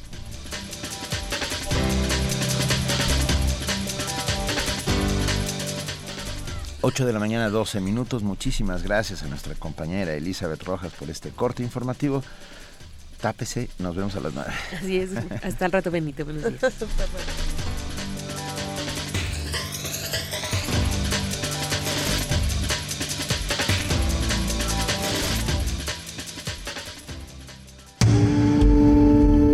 Primer movimiento. Donde la raza habla. Son las 8 de la mañana con 13 minutos y es momento de que platiquemos con nuestros amigos del Centro Cultural Universitario Tlatelolco, pero antes tenemos algo que informarles. A ver, tenemos regalos. Tenemos el Instituto Politécnico Nacional, a través de la Dirección de Difusión y Fomento a la Cultura, invita al concierto que abre la temporada de la Orquesta Sinfónica del Instituto Politécnico Nacional 2016. Música y Ecología en aniversario. Campo, bajo la dirección de Enrique Diemeque, su director artístico. Por cierto, que mañana va a estar aquí Enrique Diemeque, por si luego ya no me dan tiempo de decirlo porque andan muy chirriscos. Va a estar mañana aquí Enrique Diemeque, así es que escúchenos. ¿Muy qué? Chirriscos. Eso, eso es español antiguo, lo Ok, pero muy antiguo. Platicar con Dime que va a ser una experiencia igual de divertida que es verlo como, Verlo como son- director, es es una toda la joya. experiencia. sí, Pero sí, bueno, va, la cita jueves 28 de enero a las 19 horas y sábado 30 de enero a las 13 horas en el auditorio Ingeniero Alejo Peralta, allí en Zacatenco. Va, tenemos cinco cortesías dobles para cada concierto, cinco para el hoy jueves y cinco para el sábado. Y todas las vamos a dar por teléfono si ustedes están de acuerdo. De acuerdo. Al 55 36 43 39 pases para escuchar la, eh, te- el arranque de la temporada de la Orquesta Sinfónica del Instituto Politécnico Nacional. Llámenos y pídanlos, es todo lo que tienen que hacer. Y después de regalar estos pases para que se puedan ir a disfrutar este fin de semana, queremos ahora sí platicar con nuestros amigos del Centro Cultural Universitario Tlatelolco. Se encuentra en la línea Jimena Jasso, ella es jefa de mediación educativa y vamos a platicar esta mañana sobre los recorridos por el barrio de Tlatelolco. Jimena, muy buenos días, ¿cómo estás? Hola, ¿qué tal? Buenos días, mucho gusto. Mm, Para nosotros es todo un gusto, Jimena. Eh, ¿Cómo vamos a recorrer el barrio, de, el barrio de Tlatelolco? Cuéntanos. Pues mira, voy a platicarles un poco sobre esta actividad. En esta ocasión quería invitarlos a participar. Y este es un recorrido que organiza el Centro Cultural cada último domingo de mes para acercarnos a la historia de Tlatelolco que comienza desde la época prehispánica hasta la actualidad. A su vez incluye la perspectiva de diferentes actores del barrio de Tlatelolco que viven o que trabajan en este lugar. La intención del recorrido ha sido recuperar la historia del barrio y su valor cultural, pues como museo no podemos quedarnos dentro de nuestras cuatro paredes, ya que el patrimonio no solo se encuentra en los espacios expositivos, sino también en las calles. Claro. Los edificios, los acontecimientos, los hábitos de las personas, sus historias de vida y sus opiniones son algo que nos interesa conservar y transmitir por medio de este proyecto y el recorrido. El recorrido atraviesa diversas etapas de Tlatelolco, la época prehispánica, donde conoceremos la importancia de los mexicas en la zona con el mercado más grande de Mesoamérica, su relación con la ciudad de Tenochtitlán, sus alianzas en el momento de la conquista y las últimas batallas que fueron justo aquí en Tlatelolco. También conoceremos la iglesia de Santiago, que representa la victoria de los conquistadores españoles y que en su arquitectura refleja ambas culturas, donde podremos encontrar el glifo de Tlatelolco con su representación como montículo de arena, nombre náhuatl, y a su vez la pila bautismal de San Juan Diego. En este recorrido buscamos no solo acercarnos a la historia, sino también escuchar, cambiar los modos de ver, observar al barrio, ver a las personas que lo habitan, ver a la arquitectura y leer los edificios como mensajes que representan lo que es el transcurrir del tiempo y el vivir en el espacio y habitarlo. Después de transitar por la cosmovisión mexica y la época colonial cargada de símbolos, damos un salto a la modernidad que nos habla del concepto de la unidad habitacional Tlatelolco. Los arquitectos Mario Pani, quien diseña la unidad, Pedro Ramírez Vázquez y Rafael Mijares, quienes diseñan el edificio del CCUT, antes la Secretaría de Relaciones Exteriores, nos emocionan a través de muros y espacios abiertos. Estos edificios fueron concebidos gracias al milagro mexicano y son consecuencia de un concepto de modernidad que mantenía el gobierno en aquella época. Tlatelolco representa la ciudad dentro de una ciudad. Tenía albercas, parques, teatros, hospitales, escuelas, áreas comunes y un espacio emblemático que es la Plaza de las Tres Culturas. Esta plaza es un diálogo que busca entablar Mario Pani, el arquitecto, para representar la forma en que ahora se concibe a México, la recuperación de lo prehispánico y la integración de lo foráneo que han devenido en una ciudad moderna. Estamos en los años 60, cuando se construye la unidad y la Secretaría de Relaciones Exteriores con su mármol, blanco, imponente, y esto le dice al mundo y a los secretarios de otros países que México crece, que se construye como un país a la vanguardia. Pero al mismo tiempo no debemos olvidar el 2 de octubre acontecido en la plaza, pues 1968 fue un año que enfrentó estos conceptos de modernidad y estas ideas de progreso y cuestionó al gobierno sobre las decisiones tomadas, las inversiones hechas y las realidades maquilladas que ofrecían a la población un mundo color de rosa. Tlatelolco, en este sentido, es espacio de reflexión en sí mismo.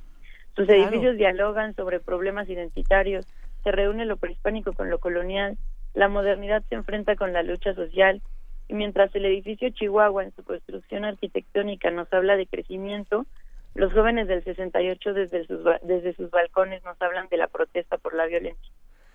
Conocer Tlatelolco es conocer historia viva y por eso los invitamos a todos a venir al recorrido por el barrio, porque lo que buscamos es que Tlatelolco les hable y les susurre su pasado, que tanto las paredes como los símbolos y las personas que lo habitan y que trabajan aquí les digan su historia, su perspectiva, pues Tlatelolco es suma de perspectivas, discusión y encuentro de miradas y pues nosotros como museo los buscamos catalizar y los invitamos a vivirlas el último domingo de cada mes a las 11 a.m. aquí en el museo. Nos gusta, Jimena, pensar que lo que nos estás describiendo, eh, que además hemos hecho uso de la imaginación gracias a la radio y hemos hecho este recorrido contigo, pero nos gusta pensar que lo que estás proponiendo es una línea de tiempo que se recorre de a pie. Y, bueno, eso es fundamental, que se pueda hacer esto en, nuestra ciudad es importantísimo y queremos agradecerle al Centro Cultural Universitario Tlatelolco por la oportunidad de tener este tipo de recorridos. Nos vemos los últimos domingos de cada mes para hacerlo todos juntos. Muchísimas gracias, Jimena Jasso. Claro que sí, muchas gracias a ustedes. Un abrazo, hasta luego. Hasta luego.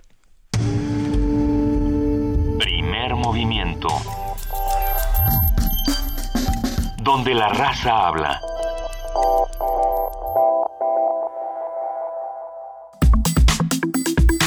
Nota Nacional.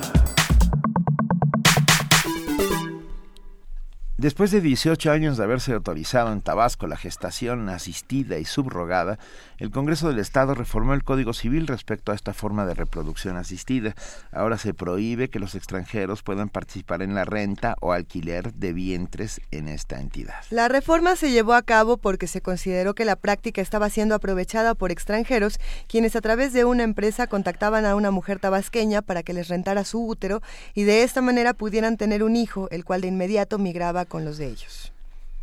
La reforma establece ahora que la, lo que técnicamente es la gestación asistida y subrogada solo puede ser contratada entre mexicanos y únicamente por la imposibilidad física o contraindicación médica prescrita a una mujer, la entre comillas, madre contratante del servicio. Eso restringía la práctica a parejas heterosexuales. En Tabasco, en 1997, el entonces gobernador presentó iniciativa para expedir un nuevo Código Civil para el Estado, mismo que fue aprobado por el Congreso local. En ese código se establecieron disposiciones para permitir la gestación sustituta y subrogada. Hoy, platicaremos sobre esta ley y lo que implica para todos los participantes en el proceso. Y nos acompaña en esta charla Regina Tamés, directora de Gire. Regina, muy buenos días, gracias por estar con nosotros. Muy buenos días, al contrario, gracias a ustedes. No, un inmenso placer. A, ver, para empezar a intentar entenderlo, ¿qué dice la ley? ¿Qué implica esta ley? La ley actual. Sí. Mira, eh, como ya ustedes bien decían, estaba en Tabasco regulado desde hace varios años la posibilidad de que una pareja, una persona pudiera fundar una familia y tener hijos a través del contrato de gestación subrogada, es, decir, lo que se conoce como la renta o alquiler de vientre, que no, no es realmente una renta y por eso no se usa así, pero es como comúnmente se, se conoce. Así es. Lo que pasa ahora con las nuevas reformas es que no se entra al detalle de cómo debe de ser este contrato, cómo se va a garantizar los derechos de la mujer que se va a embarazar, los derechos del niño que van a nacer o de los padres intencionales. Lo único que hace es regular cuál es el perfil de quienes podrían ser este digamos sujetos de este contrato, es decir, quienes pueden contratar este por llamarlo de alguna manera servicio. Y ahí lo que están haciendo es algo totalmente discriminatorio que nos sorprende que al día de hoy todavía se pueda atrever los legisladores a decir que las únicas personas que podrían entrar en este tipo de contratos son personas heterosexuales casadas o que haya un concubinato reconocido, dejando obviamente por fuera a muchas mujeres solas que quieren ser madres, a muchos hombres solos que también quieren o parejas del mismo sexo. ¿Qué, ¿Qué, es lo que pasa a partir de que, de que se hace una ley como esta? ¿Cómo reacciona la sociedad? Y, y bueno, ¿qué es lo que esperan eh, lograr? ¿Hay, ¿Hay algunas demandas? Hasta el momento hay un movimiento que está tratando de identificar cuál sería la mejor forma para impugnar la legislación. Claro. Hay posibilidad de presentar amparos, ¿no? Por personas, por ejemplo, del mismo sexo que quisieran eh, hacer una, un contrato de gestación y que ahora la ley se los prohíbe, podrían ampararse.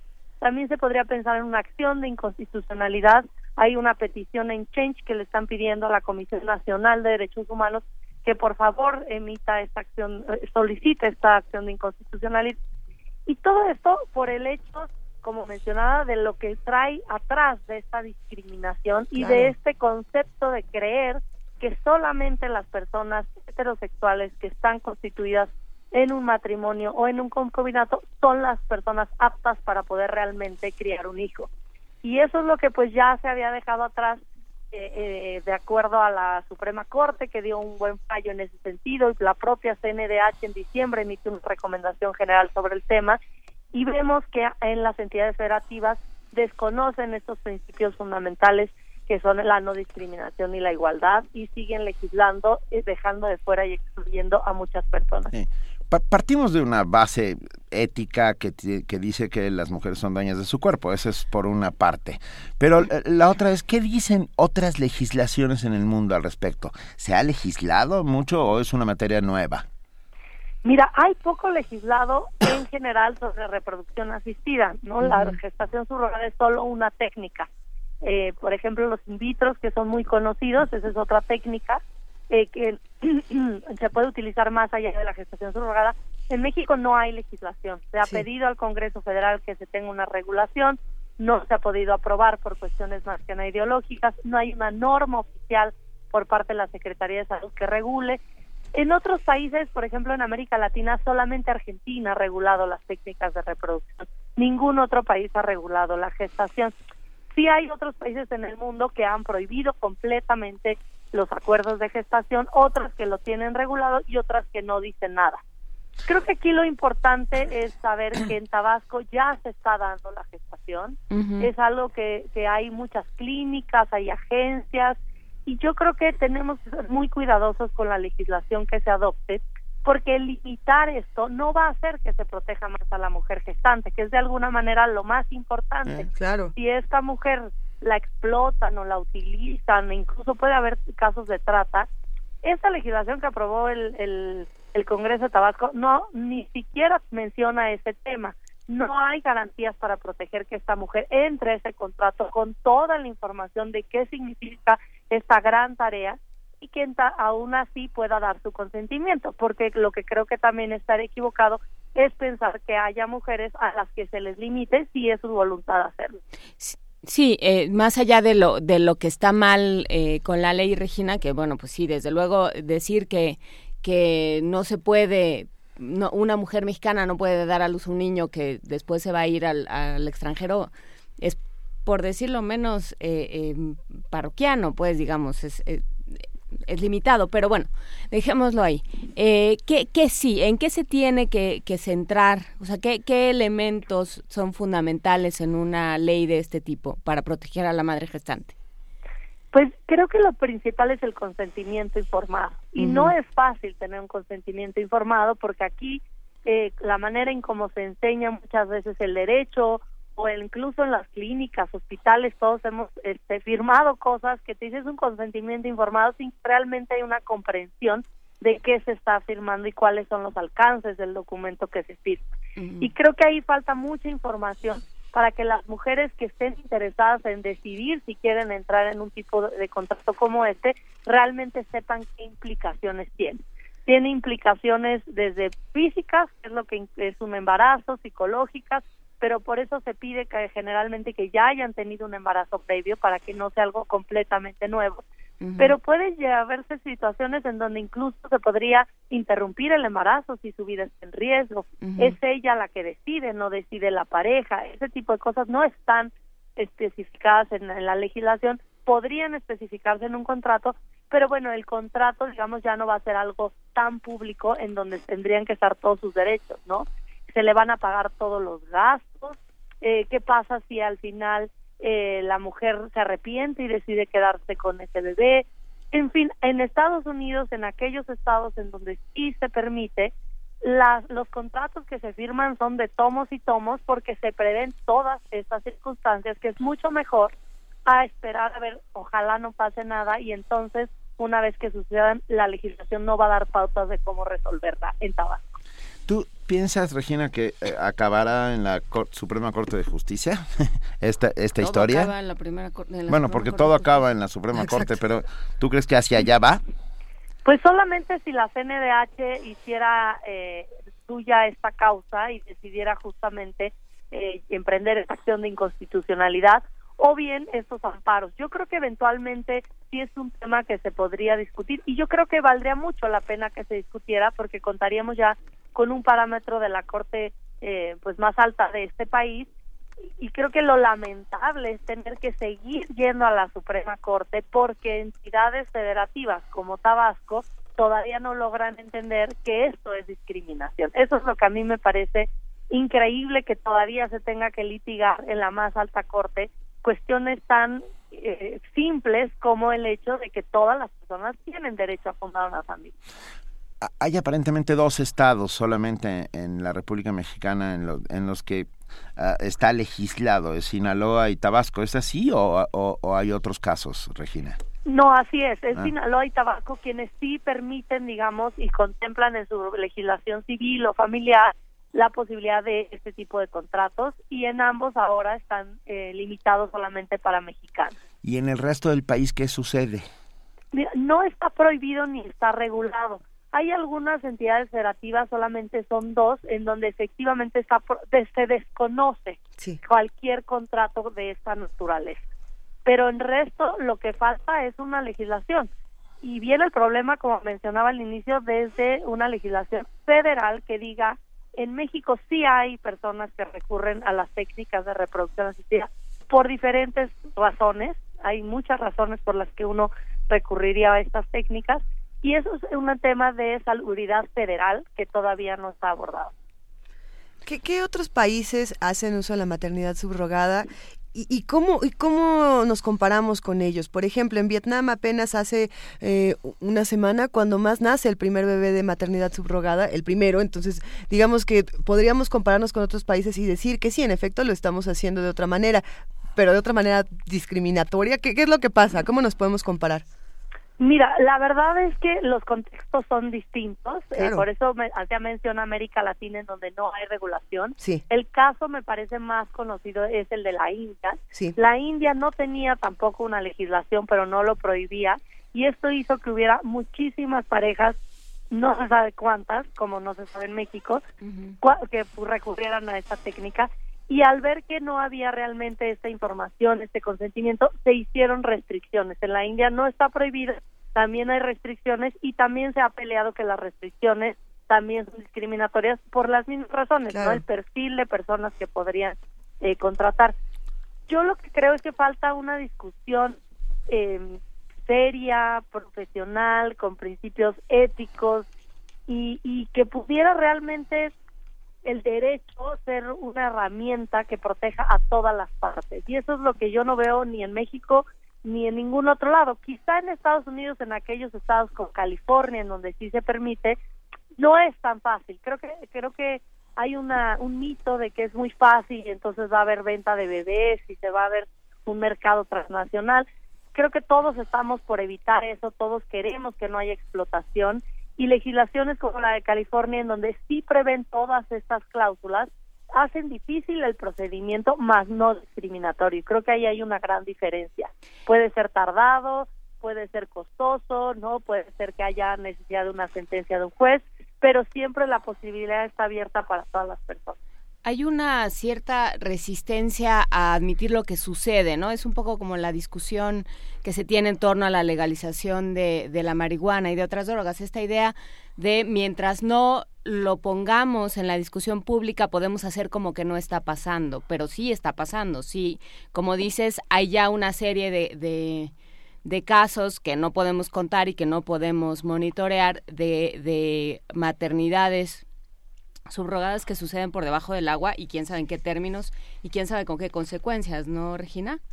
Así es, es, es justamente lo que tú planteas, querer eh, tapar el sol con un dedo diciendo, bueno, ahora en Tabasco solo estas personas pueden. ¿Y, qué pasa con las mujeres gestantes? ¿Dónde van a estar contemplados y garantizados sus derechos? Eh, es exacto, es obviar y pretender que con prohibiciones y limitaciones el problema desaparece. La gestación va a seguir pasando en Tabasco. Yo creo que incluso pasa en otras entidades en donde no se sabe y no está regulado. Y lo que hay que hacer, y para eso existen los congresos, es justamente ver qué se necesita para que si esto va a suceder, sea de la mejor manera para que nadie salga a la ciudad. Pues eh, vamos viendo cómo, cómo sigue la discusión, Regina, y por supuesto están abiertos eh, los micrófonos de primer movimiento para Gira y para todas sus causas. Muchísimas gracias a los tres y muy buen día. Gracias, Regina Tamés, directora del Grupo de Información en Reproducción Vida Gire. Primer movimiento. La vida en otro sentido.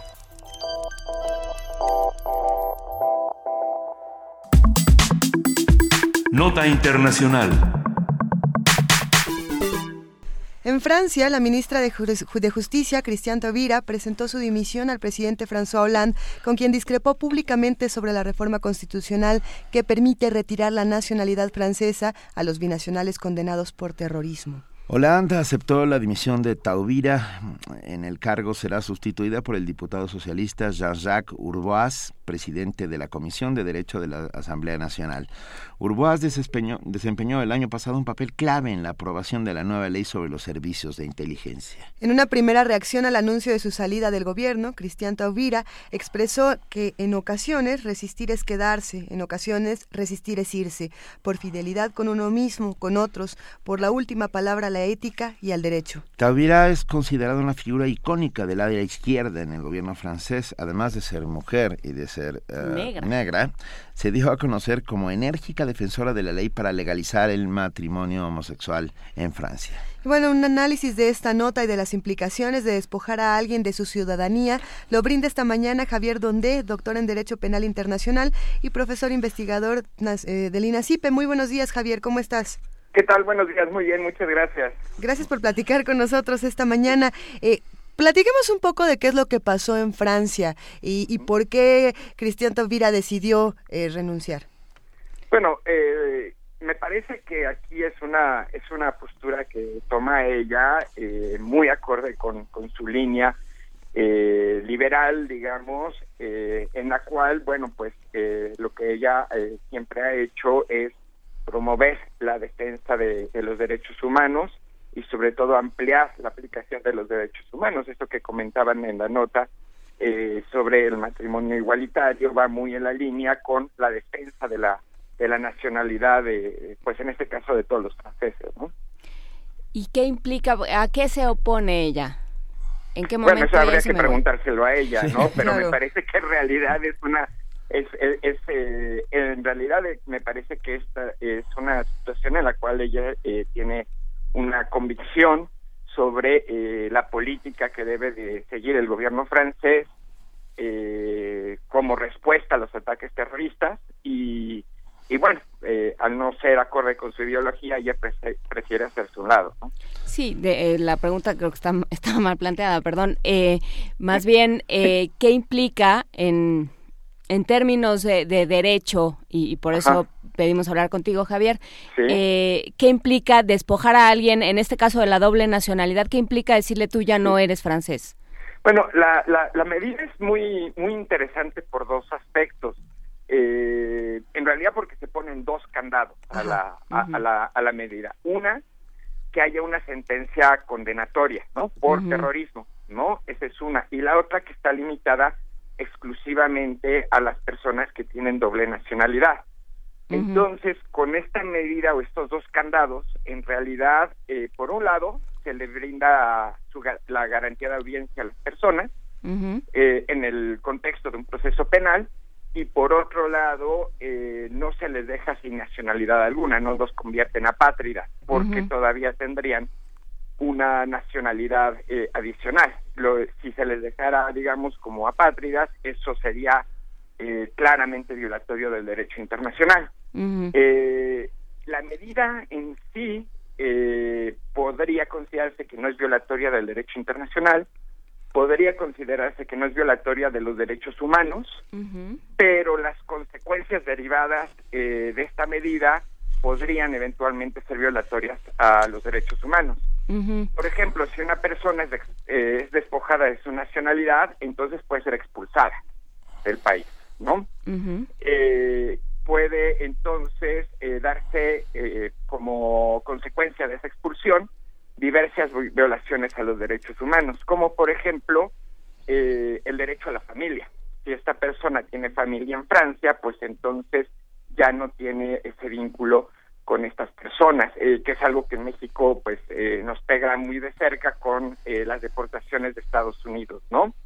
eh, que muchas veces pues deja a familias divididas. También es posible que estas personas, suponiendo que sean eh, sus eh, otra nacionalidad, sea de Siria, de Irak, de Yemen, Libia, cualquiera de estos países en los cuales hay un conflicto armado, bueno, la consecuencia podría ser enviarlas a un país donde hay un conflicto armado, lo cual las expone eh, a violaciones de derechos humanos, a crímenes de guerra, etcétera. Además de que eh, si son enviadas a estos países, me parece que también puede existir un riesgo de que sean eh, torturadas o desaparecidas, lo cual evidentemente también sería una violación a los derechos humanos. Entonces, eh, la medida en sí me parece que es difícil eh, decir que es violatoria de derechos humanos, del derecho internacional, pero tiene consecuencias más allá de la mera eh, eh, eh, nacionalidad. Y en este contexto en particular, Javier, eh, no sé qué opines, es irse en contra de poblaciones ya de por sí vulnerables, ¿no? Pensando en, en todos los, los emigrantes africanos, que son pues, los, muchas veces los que tienen esta doble nacionalidad y los que han estado vinculados con los ataques terroristas en Francia, en Bélgica, etcétera. Eh, no sé cómo lo veas. Bueno, eh, efectivamente, eh, si una persona en un país como Francia, que está compuesto eh, en gran medida de migrantes, eh, una persona tiene doble nacionalidad, pues estamos pensando precisamente en personas que eh, han inmigrado a este país o que son eh, descendientes de inmigrantes, ¿no? Entonces, efectivamente, la medida parece estar eh, enfocada implícitamente a estas personas, aunque no exclusivamente, ¿no? Eh, eh, me parece que eh, creo que ahí también estamos jugando con un estereotipo de que son los africanos, los musulmanes, los que com- eh, eh, o los la- los árabes quienes cometen actos terroristas, ¿no? Entonces pudiera pensarse en eso, pero también sabemos que eh, eh, eh, el Estado Islámico, por ejemplo, recluta a, a personas que no tienen esta ascendencia y que posiblemente también tengan esa doble nacionalidad. Eh, la pregunta clave, tal vez eh, aquí, eh, Javier Donde, es, ¿existe algún otro país en el que un acto terrorista reclame la nacionalidad del que lo haga? O sea, quitar la nacionalidad, convertirlo en una apátrida, ¿existe? Eh, bueno, a ver, primero hay que aclarar que no se les convierte en apátridas, porque está limitado a, una, a personas que tienen doble nacionalidad. Ah, vale. ok. Le Eh, quitan una de las dos, le quitan la Le de... quitan la- exactamente, le quitan. Eh, que yo sepa como consecuencia de un acto terrorista, eh, no. Pero eh, hay que tomar en cuenta que eh, eh, ha habido situaciones, eh, incluso aquí en el continente americano, donde se les ha tratado a cierto grupo de personas de quitar la nacionalidad. Me viene a la mente el ejemplo de los haitianos que viven en República Dominicana, ¿no? Que nacen en República Dominicana, se les obliga a través de unas medidas burocráticas muy eh, engorrosas, casi imposibles de comprobar, que son dominicanos y cuando no la comprueban, pues entonces se les trata de expulsar masivamente, lo cual también es otro problema, a Haití. Entonces, medidas en, en las que por terrorismo o por otros motivos se trate de quitar la nacionalidad a, un a una persona o un grupo de personas, me parece que sí hay, hay varios ejemplos. Inclusive también en Estados Unidos se le ha quitado la nacionalidad a, a, a, personas de ascendencia mexicana que terminan luego eh, eh, pues siendo expulsadas a, a México donde en realidad no tienen un arraigo porque a pesar de que tienen la doble nacionalidad pues han vivido toda su vida en Estados Unidos. Y esto también muchas veces como consecuencia de un proceso penal. Entonces en terrorismo específicamente yo no tengo noticias pero casos similares creo que sí tenemos varios ejemplos en todo el mundo. Sí ¿Como cuáles? como sí por favor alguno de ellos no, pues ya los dije. Ah, el de esos la República mismos. Dominicana y el de Estados Unidos. Claro, claro, claro. Ah, Javier, ¿dónde? Yo, yo tengo la sensación de que la renuncia de Cristian Taubira ah, ti- tiene que ver más con eh, este giro hacia el conservadurismo del gobierno de Hollande que, que arrancó eh, de una manera distinta, eh, con, toques eh, eminentemente liberales. Están sucediendo cosas dentro de Francia, detonadas tal vez muchas de ellas por por los atentados de Charlie Hebdo y a partir de ese Así es. momento todo lo que has- sabemos que ha pasado. Las leyes antiterroristas ah, son eminentemente eh, poco cuidadosas de los derechos humanos. Bueno, el, me parece que eh, lo que está pasando en Francia es muy parecido a lo que pasó después del 11 de septiembre en Estados Unidos. Una reacción eh, conservadora, autoritaria, a un ataque terrorista. Y visto desde ese punto de vista y bien- viendo estos dos ejemplos, me parece que eh, efectivamente estas reacciones a, a atentados terroristas tienen efectivamente eh, tintes represores. ¿no? Se busca ampliar el poder punitivo del Estado, la- el poder de la policía, como respuesta eh, casi de emergencia, como una reacción Sí. eh, reflejo a, a, a este tipo de, de, de- de actos, ¿no? Sí, Y en tenemos... el caso de Estados sí. Unidos y de Francia me parece especialmente grave porque son eh, dos países que históricamente han sido defensores del debido proceso, del límite a, a los al poder policial, sobre todo Francia, que tiene una tradición muy amplia en este sentido, y a mí me parece pues triste que eh, por un atentado eh, empiecen a traicionar sus valores. Co- Como bien mencionas, Javier, tanto en Francia como en Estados Unidos en el 11 de septiembre, eh, sí, se incrementó la represión por parte de las autoridades. Pero ¿qué pasaba con los ciudadanos? ¿Qué pasaba con los ciudadanos, por ejemplo, el 11 de septiembre? ¿Y qué pasaba en Francia hasta hace unos meses? ¿Cómo lo comparas con lo que está ocurriendo ahora? ¿La reacción ciudadana se está viendo muy influenciada por la reacción de las autoridades o están tomando otras posturas tanto en redes sociales como en las calles? Bueno, eh, en, en realidad eh, algo que sorprende de- del caso de, de Estados Unidos es que creo que hubo muy poca oposición popular a las reacciones eh, autoritarias, ¿no? Eh, eh, que tomó el gobierno. En Francia me parece que ha cambiado, eh, no es eh, tan tajante esa, este respaldo a estas medidas de emergencia, llamo- llamémosle así, sino que parece haber eh, una reacción eh, más, eh, eh, digamos, eh, de control, de, de protesta, de, de no, no ceder plenamente a las libertades. Entonces, yo noto, claro, sin, sin de mi percepción, que hay un poco más de respuesta y de rechazo en Francia que en Estados Unidos a este tipo de medidas. Y creo que la nota que estamos comentando es un claro ejemplo de ello. Claro. Pues Javier Donde, director del director de, perdón, doctor en Derecho Penal Internacional y profesor investigador del INACIPE, para nosotros ha sido un placer hablar contigo esta mañana y si nos lo permites poda- poder seguir hablando de este tema, eh, lo haremos con todo gusto. No, al contrario, muchas gracias por la invitación y por supuesto estaré pendiente de, de futuras conversaciones. Venga, muchas gracias. Hasta luego. Hasta luego, un abrazo. Primer movimiento. Escucha la vida con otro sentido. 8 de la mañana, 47 minutos. Déjenme hacerles una recomendación. un Recomiéndanos algo. Benito. Rápido, un libro. El fin de la oscuridad, de Paul Bogart. El ocaso de la noche en una era de luz artificial. Hablábamos con Pepe Franco sobre el tema. Ah, Paul Bogart recorrió el mundo buscando a la oscuridad y, y- y viendo todas las posibilidades que había alrededor. La verdad es un libro apasionante, apasionante, donde se muestran eh, enorme cantidad de, de posibilidades alrededor de la luz. El lugar más iluminado de la Tierra, ¿saben cuál es? ¿Cuál? Las, Las Vegas, Las Vegas. Nevada. Es el que se ve desde el espacio. Se ve desde el espacio, Las Vegas, es impresionante.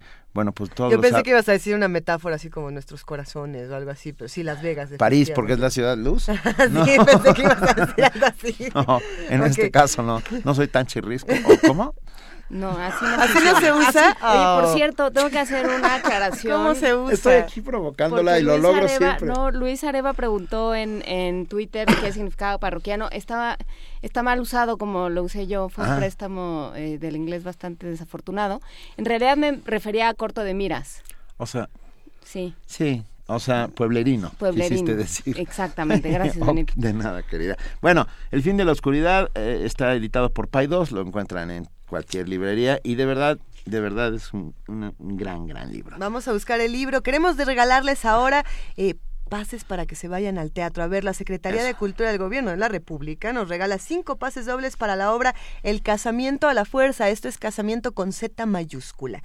Esto va a ser el domingo 31 de enero, este domingo a las 13.30 horas, en el Teatro Orientación del Centro Cultural del Bosque, que está atrás del Auditorio Nacional. Los vamos a dar por Twitter, que nos escriban por favor con el hashtag Casamiento a la Fuerza. Esto es con Z. Casamiento de, ca- de cazar, no de casarse.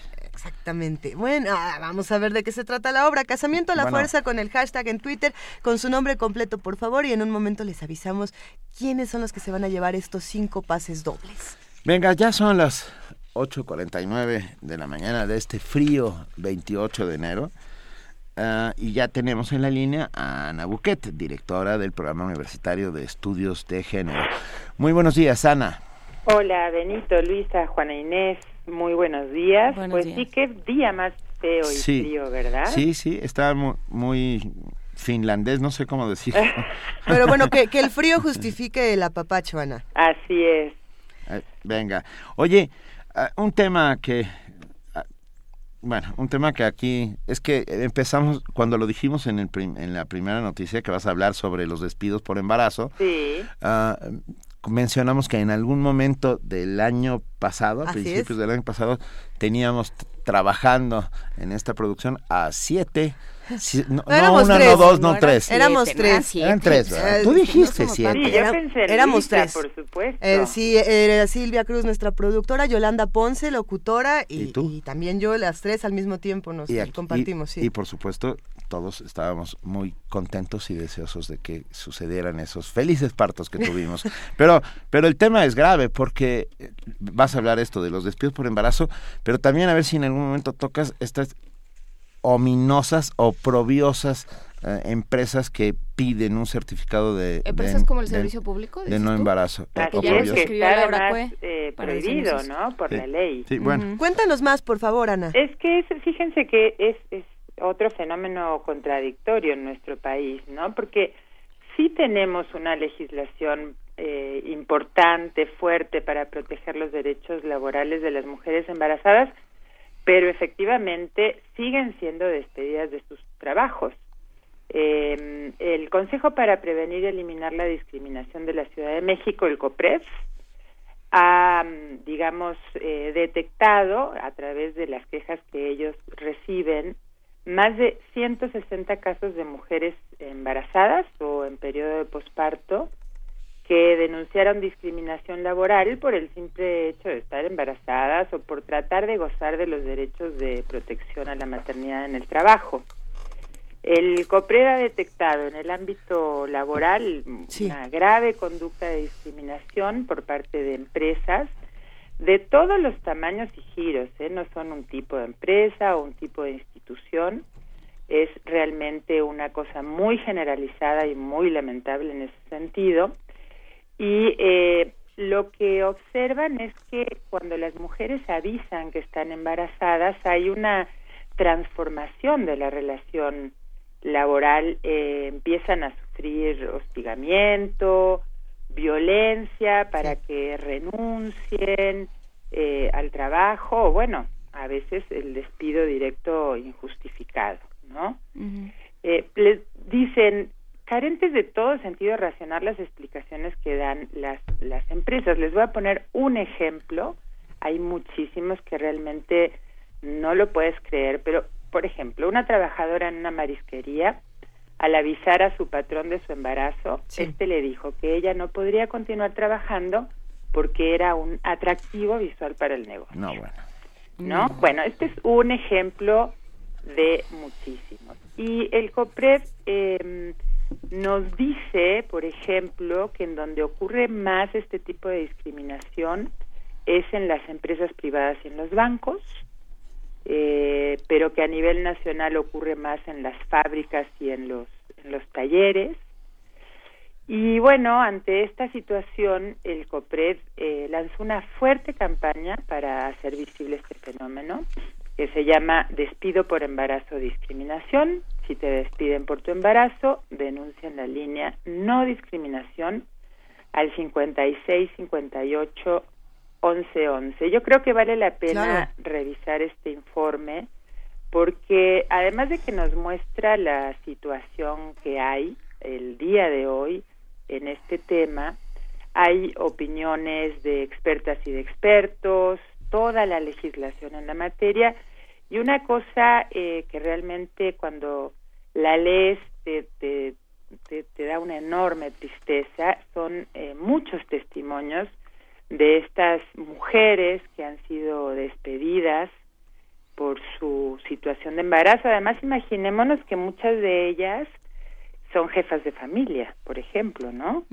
Que tienen otros hijos, en fin, la situación es verdaderamente lamentable y, y yo creo que vale la pena poder difundir el trabajo que está haciendo eh, el Consejo de la Ciudad de México en este sentido. El informe está en línea, se puede bajar y, y se puede revisar. Y bueno, y que todas las mujeres que sufran situaciones de este estilo, que sepan que tienen un, un espacio, ¿no? Donde ir a presentar una denuncia y tratar de, de resolver este tema. A mí me gustaría preguntarte, Ana, por ejemplo, qué es lo que ocurre en el caso de los outsources norteamericanos que, que están en México, como- como es el caso, por ejemplo, de Telvista, esta empresa que da espacio a eh, ¿cómo se- como un call center donde muchas empresas de Estados Unidos eh, tienen sede y entonces ellos dicen que pueden tener distin- distintos tipos de leyes y que ellos sí pueden pedir eh, pruebas de embarazo y pruebas de sangre a sus futuros empleados porque no se rigen por las leyes mexicanas. ¿Qué pasa ahí? ¿Eso es válido? Bueno, pues ahí evidentemente tendríamos que, que preguntarle a una especialista en temas jurídicos, pero yo tengo entendido Que no, ¿verdad? que no se puede eh, violentar la Constitución ni la Ley Federal del Trabajo, pero además hay acuerdos internacionales, la OIT, la CEDAW, o sea, hay muchísimas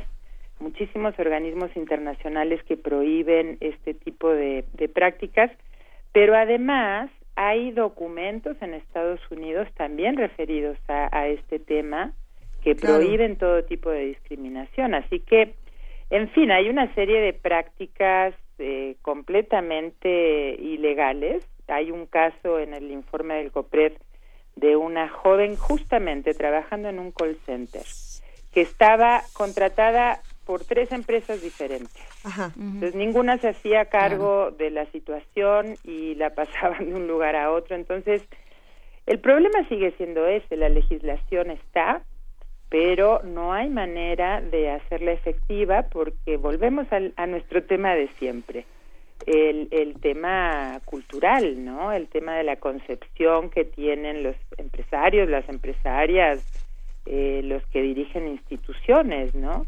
Que piensan que una mujer embarazada va a rendir menos, que además este no tiene derecho a seguir trabajando, en fin, muy muy complicada la situación del embarazo, oí que que hablaron del tema antes y, y algo que parece tan tan natural de repente es muy, muy complejo, ¿no? No, y que tiene también esta carga de que, bueno, es, es nada más el, el prolegómeno de muchos más problemas, ¿no? Una vez que tenga el hijo, entonces va, va a querer permisos, va a querer trato especial, va a querer, ¿no? Hay una serie ya de, de preconcepciones sobre lo que pasa después de la concepción. Así es, Juana, y además fíjate que eh, ahí nos trae el otro problema y es la falta de corresponsabilidad, ¿no? Porque si tanto el padre como la madre se ocuparan eh, de manera equitativa de todo lo que tiene que ver con sus hijos, entonces las empresas pensarían que tanto un padre como una madre estarían en la misma condición, pero pues eso tampoco se ha transformado. Y, ahí entraríamos al debate de si los padres también merecerían tiempo de incapacidad para compartir con, con las madres, como ya sucede en otros países, ¿sí?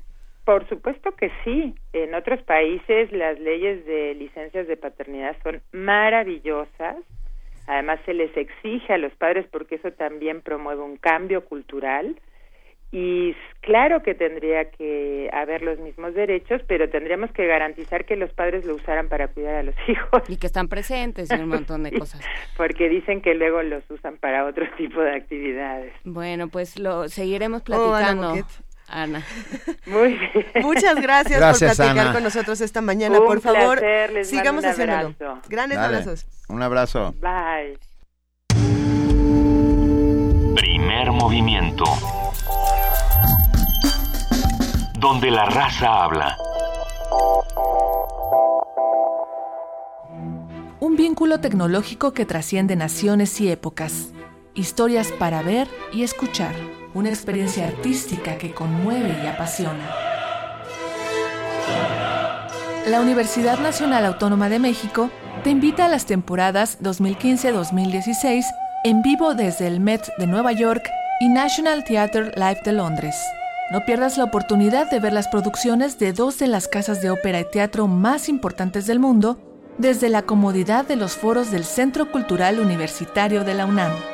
Consulta programación en www.cultura.unam.mx. Invita a la Coordinación de Difusión Cultural de la UNAM.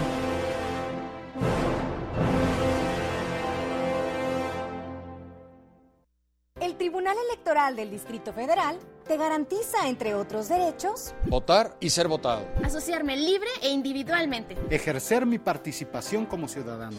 Para ello, el TEDF resuelve las controversias que plantean ciudadanos, candidatos independientes, partidos y asociaciones políticas, entre otros. Como ves, es una función que el TEDF realiza de manera permanente y para todos. Tribunal Electoral del Distrito Federal por la defensa de tus derechos político-electorales. La radio es un medio de comunicación masiva. La radio es la música que falta por conocer. La radio es pornográfica. Es las calles y los comercios. Es un libro que se lee a sí mismo en voz alta. La radio es una película para ciegos. La radio es entender por qué podemos escuchar. La diversidad de sonidos que encuentra su cauce en la noche eso es resistencia modulada. Lunes a viernes, 21 horas. Por el 96.1 FM. Radio UNAM. Primer movimiento. Información azul y oro. Ya son las 9 de la mañana. Les recordamos que todavía tenemos pases para que se vayan a la obra El casamiento a la fuerza. Todavía nos quedan un par más que pueden, ah, que creen que mientras estábamos anunciando esto, al parecer se acabaron los del casamiento a la fuerza, pero todavía tenemos para que se vayan a ver la temporada del poli. Esto lo pueden hacer el día de hoy, hoy es jueves 28 de enero, va a ser a las 7 de la noche, así que comuníquense al 55 36 43 39 si quieren estar por allá. Nos vamos a nuestro corto informativo de las 9 de la mañana, le damos la bienvenida a nuestra compañera y amiga Elizabeth Rojas. Muy buenos días, Elizabeth. Hola, Luisa. Buenos días. Buenos días de nuevo, Juana Inés. Buenos días.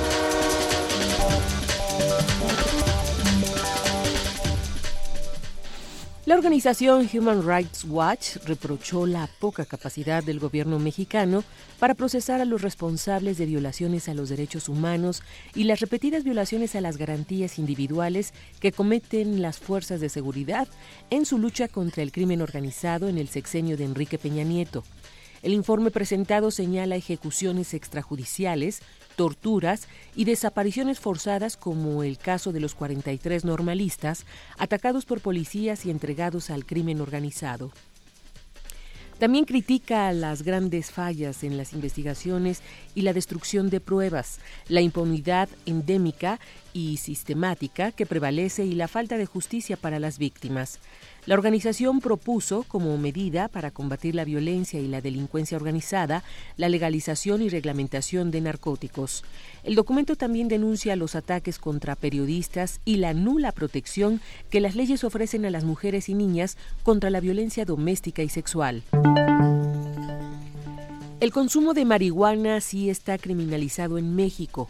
Y así lo demuestran los datos oficiales, señaló Catalina Pérez Correa, especialista del CIDE dijo que de acuerdo con datos de la PGR, en ocho años, de 2006 a 2014, fueron detenidas por instancias federales 453.069 personas por delitos contra la salud y de esta cifra, 175.993 fueron detenidas por posesión y 156.189 por consumo. Al participar en el foro Proceso de Debate sobre la regulación de la marihuana, la especialista del Centro de Investigación y Docencia Económicas criticó que en los foros que sobre el tema realiza el gobierno federal se haya asegurado que el consumo y los consumidores no son objeto de criminalización en nuestro país. Lo cierto es que a, partir de las disposiciones de la ley de narcomenudeo, los consumidores son detenidos por la policía y llevados ante el Ministerio Público y es una gran cantidad de personas y lo que muestran los datos es que es falso que en México no se criminalice y sanciona a los consumidores. Los datos muestran que desde el nivel de las policías hasta las prisiones, además existe un desperdicio de recursos de seguridad pública o seguridad ciudadana, que es el tema de esta mesa.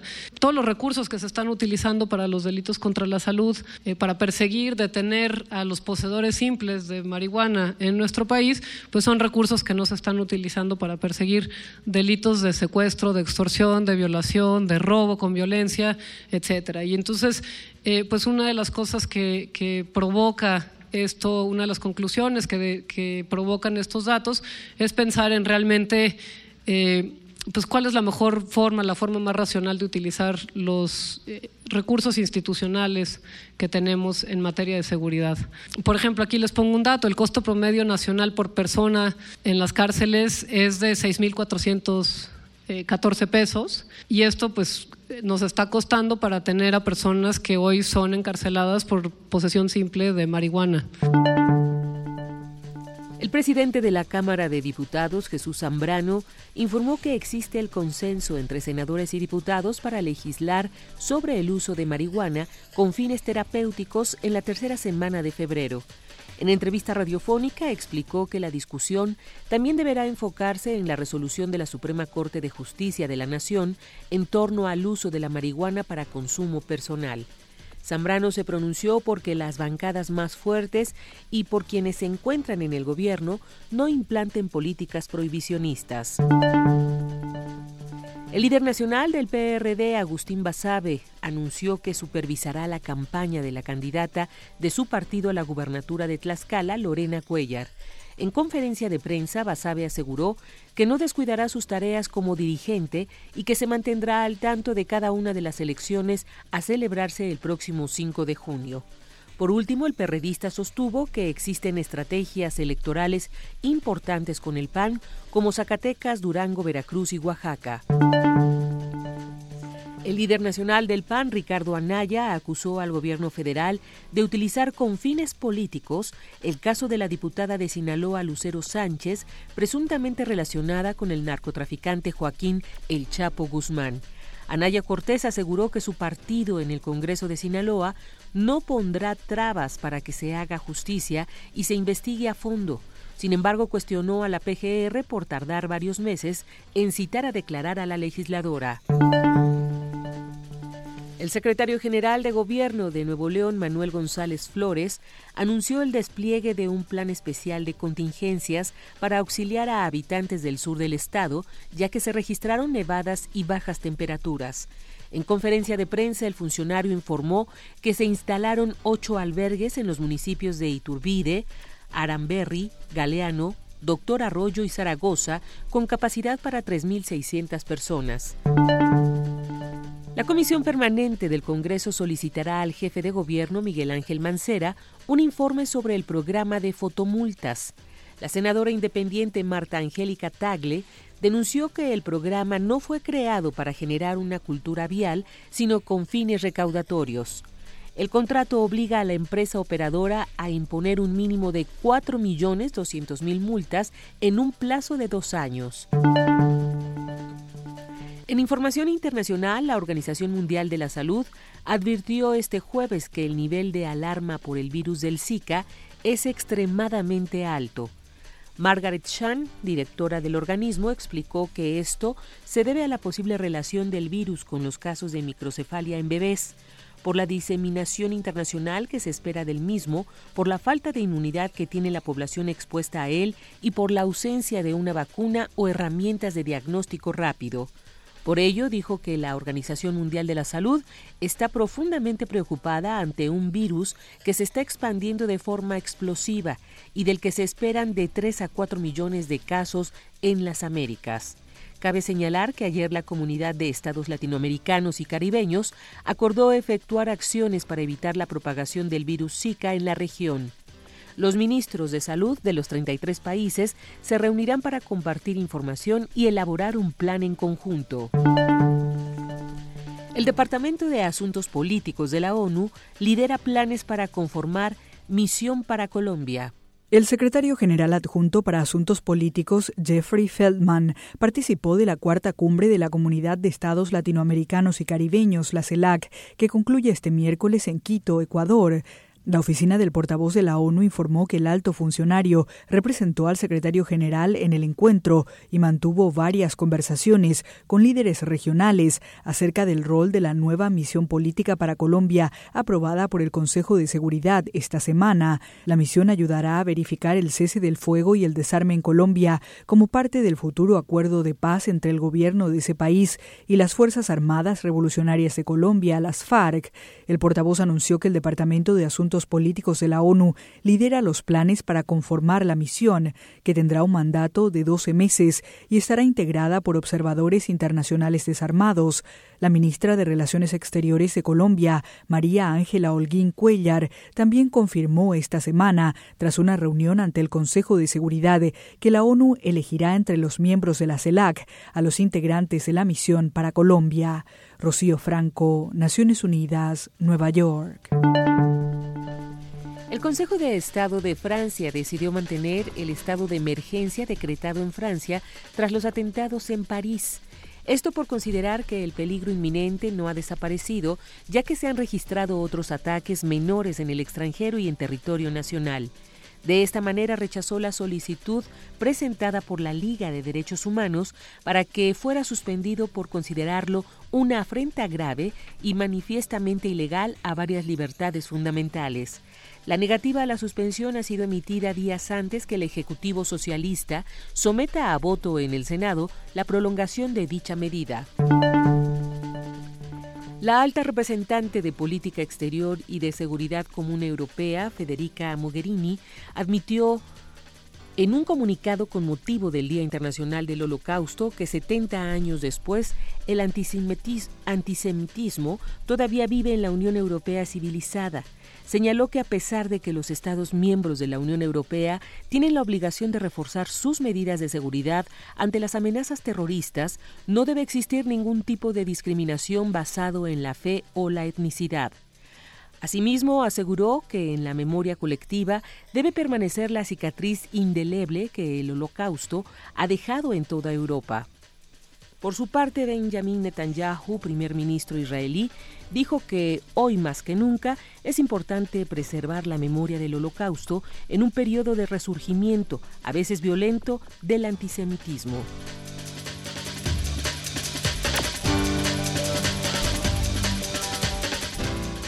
9 de la mañana, 11 minutos de este 28 frío 28 de enero. Le damos las gracias cumplidamente a nuestra compañera Elizabeth Rojas por este corte informativo y nos vemos mañana a las 8, Elizabeth. Hasta mañana, Benito. Buen día para todos. Muchas gracias.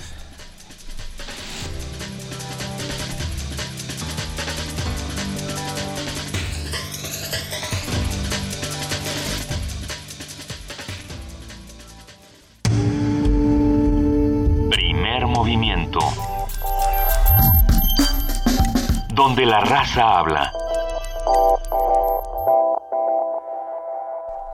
Son las 9.12 y antes de pasar a Poesía Necesaria diremos que ya tenemos a los ganadores para ir a ver la obra El Casamiento a la Fuerza.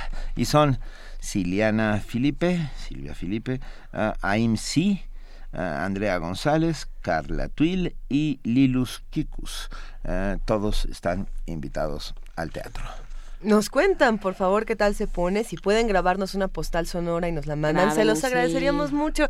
Todos estos eventos a los que los invitamos, nos gustaría eh, que nos contaran cómo les va, qué es lo que pasa por ahí y una bonita manera de hacerlo es con sonidos. Así que tenemos el correo primermovimientounam.gmail.com donde nos pueden mandar estos archivos de audio de 30 segundos para que nos cuenten cómo es la vida del otro lado de esta cabina. Tenemos por ahí guardada una postal sonora de eh, la cascada de velo de novia, así es que eh, la vamos a poner al final del programa. Pero por lo pronto...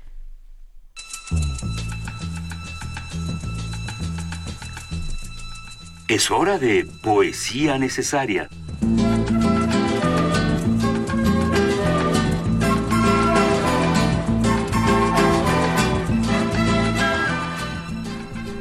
Juana Inés de esa ha llegado para compartir poesía necesaria. ¿Ya sabes qué vas a leer, Juana Inés? Sí, ya. Fíjate qué suerte. no, en realidad es que yo siempre que todo se pone horrible acudo a, a varios poetas. Uno de ellos es Gilberto Owen, que, que, tenía uno de una... los contemporáneos. Y, y, yo creo que de mis, bueno, Novo tiene lo suyo, pero yo creo que Gilberto Owen en términos de, de describir eh, las sensaciones y las emociones con, con palabras nuevas es de mis favoritos. Hablando, hace rato hablábamos de proyectos editoriales eh, de, de, de, necedad, de terquedad, eh, se pueden las dos, Manuel Defis. Eh, valiente y amorosa, está, hay un proyecto de, de, Vicente Quirarte que se llama Me muero de sin usted, sí. que son las cartas que escribe Gilberto Owen a Clementina Utero, que está en siglo XXI y es una joya de, de, de, intercambio epistolar de todo lo que le decía y las palabras con las que Gilberto Owen repetía y, y, y volvía a insistir con, eh, con Clementina Otero para que... Para neciamente. Que, neciamente volvía a insistir con Clementina Otero. Eh, pero bueno, este es, este es otro momento de Gilberto Owen, esto es Sinbad el Varado, bitácora de febrero y empieza con un epígrafe que dice, encontrarás tierra distinta de tu tierra, pero tu alma es una sola, y no encontrarás otra. Sinbad el Marino. Día primero, el naufragio. Esta mañana te sorprendo con el rostro tan desnudo que temblamos, sin más que un aire de haber sido y solo estar, ahora. Un aire que te cuelga de los ojos y los dientes. Correveidile colibrí, estático dentro del halo de su movimiento. Y no hablas, no hables. Que no tienes ya voz de adivinanza, y acaso te he perdido con saberte, y acaso estás aquí, de pronto inmóvil, tierra que me acogió de noche náufrago, y que al alba descubro isla desierta y árida, y me voy por tu orilla, pensativo, y no encuentro el litoral ni el nombre que te deseaba en la tormenta. Esta mañana me consume en su rescoldo la conciencia de mis llagas. Sin ella no creería en la escalera inaccesible de la noche, ni en su hermoso guardián insobornable. Aquí me hirió su mano, aquí su sueño, en Emel su sonrisa, en luz su poesía, su desamor me agobia en tu mirada. Y luché contra el mar toda la noche, desde Homero hasta Joseph Conrad, para llegar a tu rostro desierto y en su arena leer que nada espere que no espere misterio, que no espere. Con la mañana derogaron las estrellas sus señales y sus leyes, y es inútil que el cartógrafo dibuje ríos secos en la palma de la mano. Primer movimiento. Escucha la vida con otro sentido.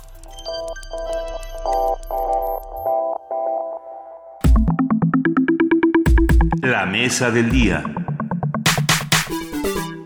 Ustedes lo saben, es jueves y es jueves de mundos posibles. Afirmativo. Y hoy Alberto Betancourt, doctor en Historia, profesor de la Facultad de Filosofía y Letras de la UNAM, coordinador del Observatorio del G20 de la misma facultad y colaborador habitual, que lo agradecemos enormemente, de Primer Movimiento, nos va a hablar sobre un lugar en el mundo anclado en viejas y oscuras tradiciones, en un lugar en el que el dinero fluye como como, fluyen, como fluyen los ríos o el petróleo y que sin embargo ah, a pesar de esta aparente modernidad sigue en el pasado. Muy buenos días Alberto. Hola Benito, buenos días. Luisa, ¿cómo estás? Muy buenos días Alberto, un placer tenerte por acá. Eh, Juana Inés, el otro día escuchaba, eh, leía, perdón, el comentario de un amable radio escucha, una, una mujer que decía que la poesía necesaria en la mañana es como una gota de miel. Y la verdad es que pues creo que se agradece mucho a primer movimiento el darnos la oportunidad de despertar con estas reverberaciones que produce una, una poesía como esta. Benito, tienes toda la razón. Estaba yo, como siempre, con mi libro de autoayuda de cabecera, que es El Principio Esperanza de Ernst Bloch, leyendo justamente sobre las fantasías burgueso-feudales, ¿no? Burguesas feudales, que son estas fantasías de lujo moderno combinadas con relaciones políticas de explotación que parecen medievales y que implican negarle a las poblaciones derechos que fueron conquistados en la gran mayoría de los países a partir de la Revolución Francesa. El día de hoy, bueno, le mando un saludo desde luego a nuestros amigos del auditorio. Quisiera yo hablar de un acontecimiento eh, en la vida diplomática de México. El pasado 17 de enero de 2016, en el interior del Palacio de Al Yamama, sede de la Corte Real, ubicada en los suburbios occidentales de Riad, Luisa, Enrique Peña Nieto, el presidente de México, entregó el collar del Orden del Águila Azteca al rey saudí Salman bin Abdulaziz al Saud.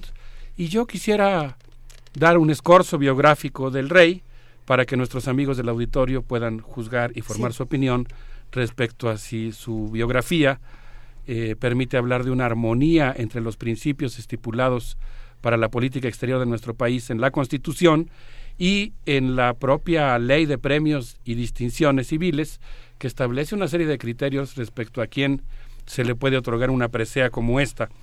El rey, para empezar, habría que decir que participó en la formación y comando, es decir, la dirección militar, de grupos mercenarios para derrocar al gobierno de Siria, arrojar bombas de racimo prohibidas por la ONU y condenadas por su secretario general Ban Ki-moon y subordinar a las mujeres a una tutoría masculina.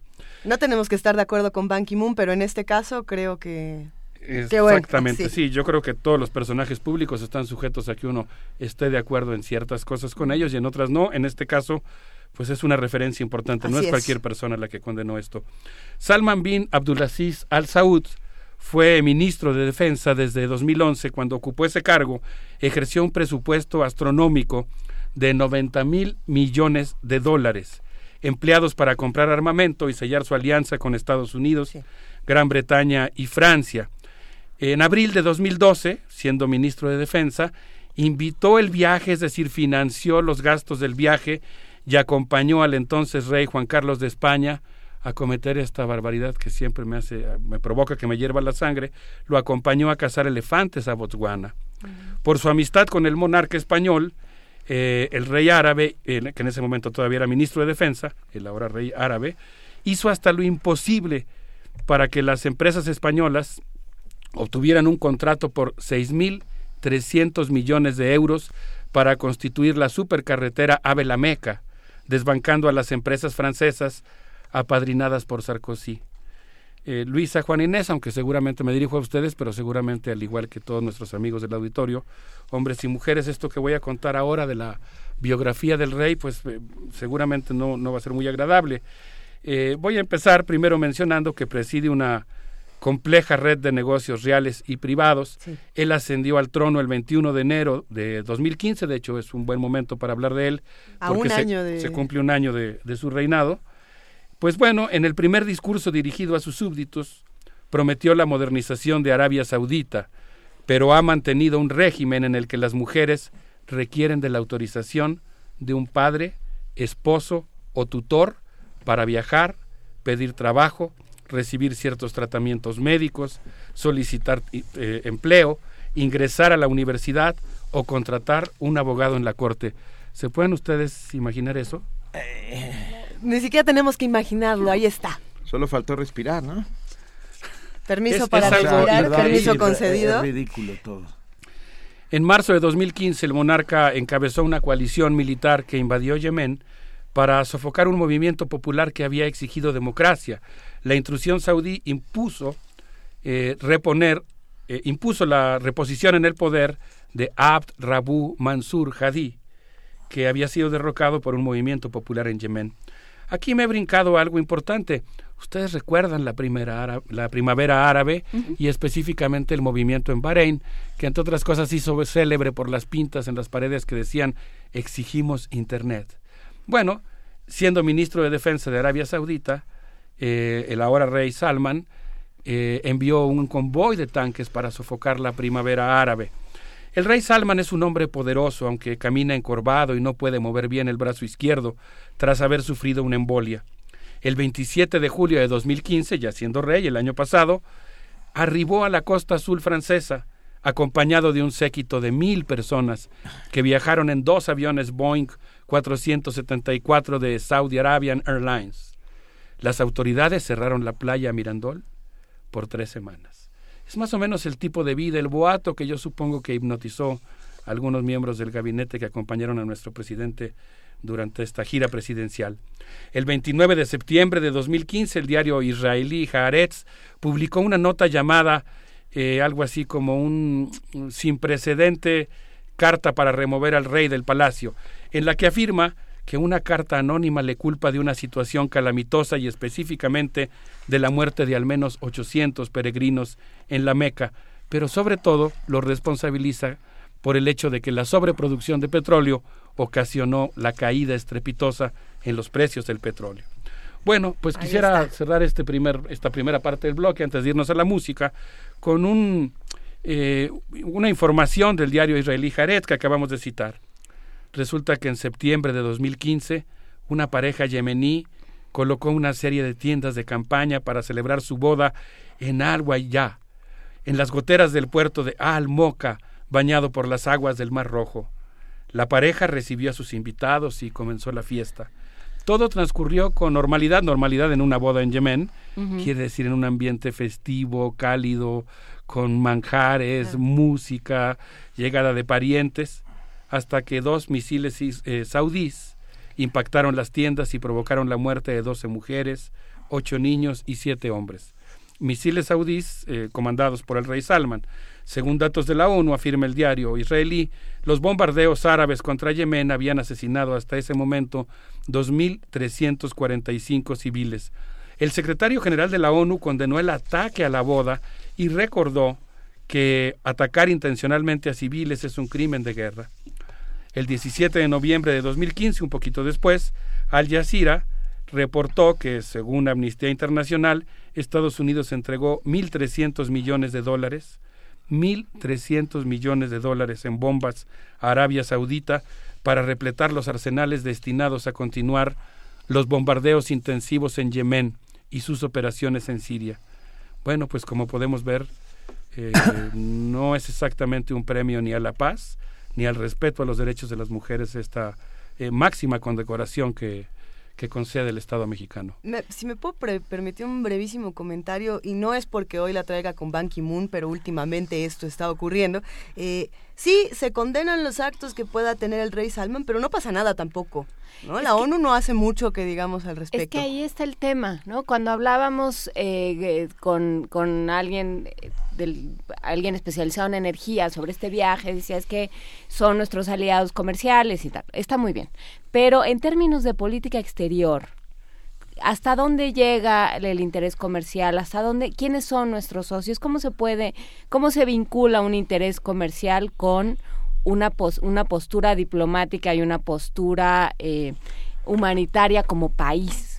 ¿Dónde está esa, esa postura y cuáles son, cuáles son sus alcances? Completamente de acuerdo con lo que estás diciendo, Juan Inés, con todo respeto a la investidura presidencial, pero en ejercicio a la libertad de expresión y a la necesidad de eh, estar atentos a la política exterior de nuestro país, yo creo que ese es exactamente el problema, que se tiene que distinguir entre lo que es una política comercial y lo que es una política exterior porque no puede sacrificar los principios de la política exterior en aras de un buen negocio. Eh, eh, el hecho de haber otorgado esta distinción al rey de Arabia Saudita nos coloca en medio del conflicto con Irán, nos acerca a la guerra en Siria. Y de hecho yo me atrevería a decir con toda responsabilidad y prudencia, porque creo que así deben usarse los micrófonos de Radio UNAM, que incluso pues nos convierte en un eventual blanco de un ataque terrorista, es ir a meter a México en una tormenta. Y, y, por esta razón yo creo que es debe ser eh, debe procederse con mucho cuidado, ¿no? Un poco, de gratis, absolutamente. Muy de gratis, ¿no? O sea, para defender al rey Salman, que pues sí, ni modo, en el siglo XXI es indefendible. Mira, eh, yo quisiera decir que el día anterior a que el presidente Enrique Peña Nieto otorgara la presea, eh, Ban Ki-moon, secretario general de la ONU, advirtió que el uso de bombas de racimo empleadas por la coalición saudí en Yemen es considerado un crimen contra la humanidad. Le he pedido a nuestra compañera Vania Nuche que ponga un video en el que se ve qué es esto de las bombas de racimo. Es una cosa terrible. Vamos a escuchar un poco de música, eh, digamos, de, Rebelión Ciudadana Árabe. Es un grupo llamado DAM. Se llama IDA, lo que vamos a escuchar, que quiere decir eh, petición.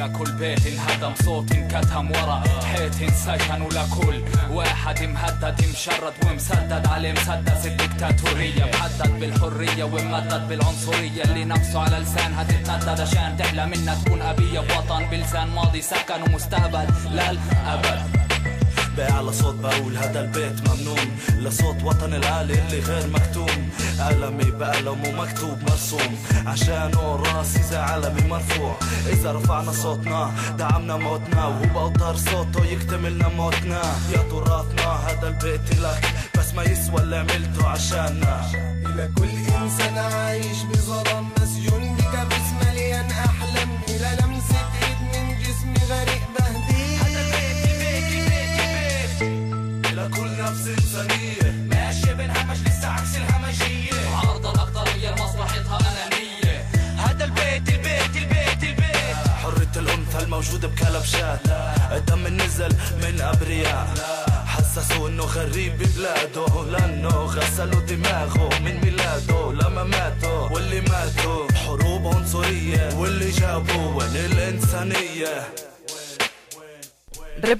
el nombre de esta canción que estamos bailando aquí fuera del aire. Petición.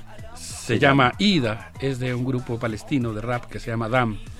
antes de que sigas, perdón, pero quiero solamente poner mi voz para traer hasta esta mesa a Salvador Díaz Mirón ya un pequeñísimo párrafo que dice, sabed los soberanos y vasallos, próceres y mendigos, que nadie tendrá derecho a lo superfluo mientras alguien carezca de lo estricto. Y con eso. Es, un pequeño editorial, ¿verdad? Qué, qué, difícil se vuelve cuando alguien pone las palabras exactas. Yo creo que algo que ocurrió en este caso es que hubo una especie de hipnosis respecto al extraordinario lujo que detenta la monarquía saudí, que provocó una, una obnubilación que impidió ver las enormes implicaciones que tiene este tipo de aproximación que se hizo al monarca saudí. No digo al pueblo árabe o al pueblo de Arabia Saudita, y no digo tampoco que no sea necesario, como lo es, tener buena relación con uno de los hombres más poderosos del mundo. Y peligrosos. Como todo el mundo puede ver en la película Lorenz de Arabia, ¿no? Desde que los eh, británicos empezaron a distribuir armas entre los árabes, se convirtieron en sus socios eh, y garantizaron el abasto de petróleo de Europa Occidental y de Estados Unidos, la petrocracia árabe ha recibido una cantidad ingente de dinero. Y eso ha hecho que, que tengan un poder económico extraordinario que se materializa en las torres y los rascacielos de Riyadh. Eh, al igual que ocurre en los otros Emiratos, en los Emiratos Árabes Unidos, que es una historia diferente, aunque tiene muchas similitudes. Entonces pienso que este lujo es una especie de gran aparador que impide ver eh, esta, decíamos fuera del aire, esta situación que existe específicamente en Arabia Saudita, una situación en la que no existen ciudadanos, existen súbditos. Es decir, una condición feudal eh, que sufren los trabajadores y que sufren las mujeres de estos países. Casi todo el mundo sabe que el 2 de enero de 2016 el rey Salman autorizó la ejecución de 43 personas, una semana antes de la visita de nuestro presidente. Pero pocos saben que entre ellos se encontraba Sheikh Nim al-Nimr, clérigo chiita superior. Esa misma noche, afirma Arián Tatabay, en una nota publicada en, en el Boletín de los Científicos Atómicos, la cito, los manifestantes atacaron y destrozaron la, embajada saudí en Teherán. Es decir, que justo el momento de la gira presidencial es un momento en el que las tensiones entre una potencia emergente en la región como es Irán se incrementaron notablemente, al grado de que 48 horas después de lo ocurrido, los, eh, el rey Salman anunció la ruptura de relaciones diplomáticas con Irán y le pidió a los funcionarios de la embajada iraní en Arabia que se retiraran en, los siguientes dos días. De tal suerte que estamos hablando de que este acto, pues yo insisto, aunque hay cosas que no se podían prever, probablemente la gira estaba prevista desde con mucha anticipación, pero pues eh, ahí también uno tiene que combinar la planeación que conlleva una visita de Estado con el análisis de la coyuntura. Y ah. yo insisto, no se trataba de no ir, o no se trataba de no tener buenas relaciones, pero lo tienes que hacer de una manera que se establezca una coherencia con los principios que están consagrados en nuestra Constitución. Elegante. Y, no, y quizás sí se trataba de no ir, o por lo menos de no, ir ahora, de no, ir ahora, esa semana. lo que, lo que hacía falta, lo que hace falta, y yo creo que hace falta en la política mexicana en general, hace ya varios sexenios. Aparte de sentido común. Operadores. Ah, por eso. O sea, alguien que alguien que hubiera le hubiera echado un ojo a un, a un manualito de, de, derecho diplomático y, de, y de historia que dijera esto, espérense tantito, tampoco lo amiguen tanto porque porque puede que no sea tan buena idea, ¿no? O sea, vamos, pero pero tampoco vamos este en, plan fan, ¿no? Claro. Yo soy yo soy ahí está el asunto, ¿dónde están los operadores políticos? ¿Dónde está la cultura política, yo diría, y la conciencia histórica? Yo soy un profundo admirador de la política exterior mexicana y me siento muy orgulloso como mexicano del papel que ha jugado nuestro país en el mundo. Y no la considero una tradición enterrada. Sí creo que ha habido desafortunadamente en los últimos gobiernos y también en este en particular eh, un abandono de algunos principios, grasos errores, incluso un papel equivocado de México, por ejemplo, en relación al papel que debe jugar en América Latina. Pero yo creo que esa tradición está viva y que nosotros como ciudadanos tenemos que hacerla valer. Y pienso específicamente, hablo desde luego a título personal, pero yo tengo la convicción de que nuestra universidad ha jugado y tiene que seguir jugando un papel fundamental. Por ejemplo, como lo hemos mencionado aquí, en la defensa de una política en favor de la desnuclearización del mundo, para que todos podamos vivir más tranquilos. Y el asunto es que el rencor que ahora tiene Arabia Saudita y específicamente el rey Salman bin Abdulaziz al Saud con Irán es justamente el acuerdo que alcanzó con Estados Unidos en materia de no proliferación de armas nucleares. México ha sido un defensor de esa política de no proliferación, un activo promotor. Nosotros podemos sentirnos honrados de pertenecer a una universidad y un país que ha contribuido, por ejemplo, a que América sea más segura, América Latina, en función del Tratado de Tlatelolco. Así que en cualquier lugar del mundo en el que la diplomacia priva respecto a la guerra, en donde el acuerdo y la razón y la armonía se imponen por sobre los mercenarios, las bombas de racimo y ese tipo de cosas, México tiene que estar al lado de la paz. Y en ese sentido es que yo creo que se cometió un error, como muy bien decías, Benito, coincido completamente contigo, pues en, la forma de la aproximación. Porque vuelvo a insistir, no estoy diciendo que no haya que tener buenas relaciones con Arabia Saudita, pero tienen que ser buenas relaciones que sean coherentes con nuestra promoción de la vida republicana, con nuestra promoción de valores como la democracia. El 18 de enero después de este eh, momento de condecoración, eh, el presidente de China, Xi Jinping, presidente del principal consumidor de petróleo de Arabia Saudí, arribó a la península arábiga para tomarse en serio la oferta real de privatizar parte del paquete accionario de la empresa Aramco, la gran gigante petrolera del mundo. Eh, bueno, pues parece ser que los precios del crudo han arrancado algunas lágrimas y han obligado al rey a vender bienes de la familia. En realidad yo encontré en la prensa dos versiones distintas, una que responsabiliza casi totalmente a Arabia Saudita por el colapso de los precios del petróleo. Ahí hay una divergencia en las notas, algunas dicen que se trata de una responsabilidad por una política seguida intencionalmente, es decir, que Arabia Saudita está tratando de quebrar a Rusia, de quebrar a Venezuela, que tiene un acuerdo con Estados Unidos. Y hay otras notas que consideran que es la culpable o la responsable de la caída estrepitosa de los precios del petróleo, pero sin querer, digamos, ¿no? Simplemente por una eh, voracidad de quererse quedar con un, una gran tajada del pastel en el mercado. ¿Y tú qué piensas, Alberto? ¿Que fue una voracidad con buenas intenciones? Eh, híjole, yo la verdad creo que la, que la cabeza de hidra petrolera amerita entrarle con respeto, es muy complicado yo creo que Arabia Saudita tiene una gran responsabilidad, sea consciente o inconscientemente, pero no cabe duda que ha jugado un papel fundamental en esta crisis económica mundial en la que estamos entrando. Yo creo que no hay voracidades inocentes. Pero bueno. Así es, no, por eso digo que la responsabilidad pues. está ahí. Ahora, eh, el día que el presidente Enrique Peña Nieto otorgó la distinción del Orden del Águila Azteca en el grado de collar al rey Salman, violentó muchos de los principios establecidos en nuestra Constitución, por ejemplo, la no intervención, la promoción de la paz y desde luego el respeto a los derechos humanos. Y creo que eso no fue lo peor, sino que adicionalmente invitó a los empresarios saudíes en el foro de negocios celebrado en Riad a participar en la subasta de los, nueva, de los 30 nuevos gasoductos del Sistema Nacional de Gasoductos y los más de 235 mil kilómetros cuadrados de áreas de exploración y explotación, estoy tomando los datos del propio discurso presidencial, que serán licitados en México en 2019, eh, así como en los siete puentes de interconexión gasífera y las once interconexiones eléctricas entre México y Estados Unidos.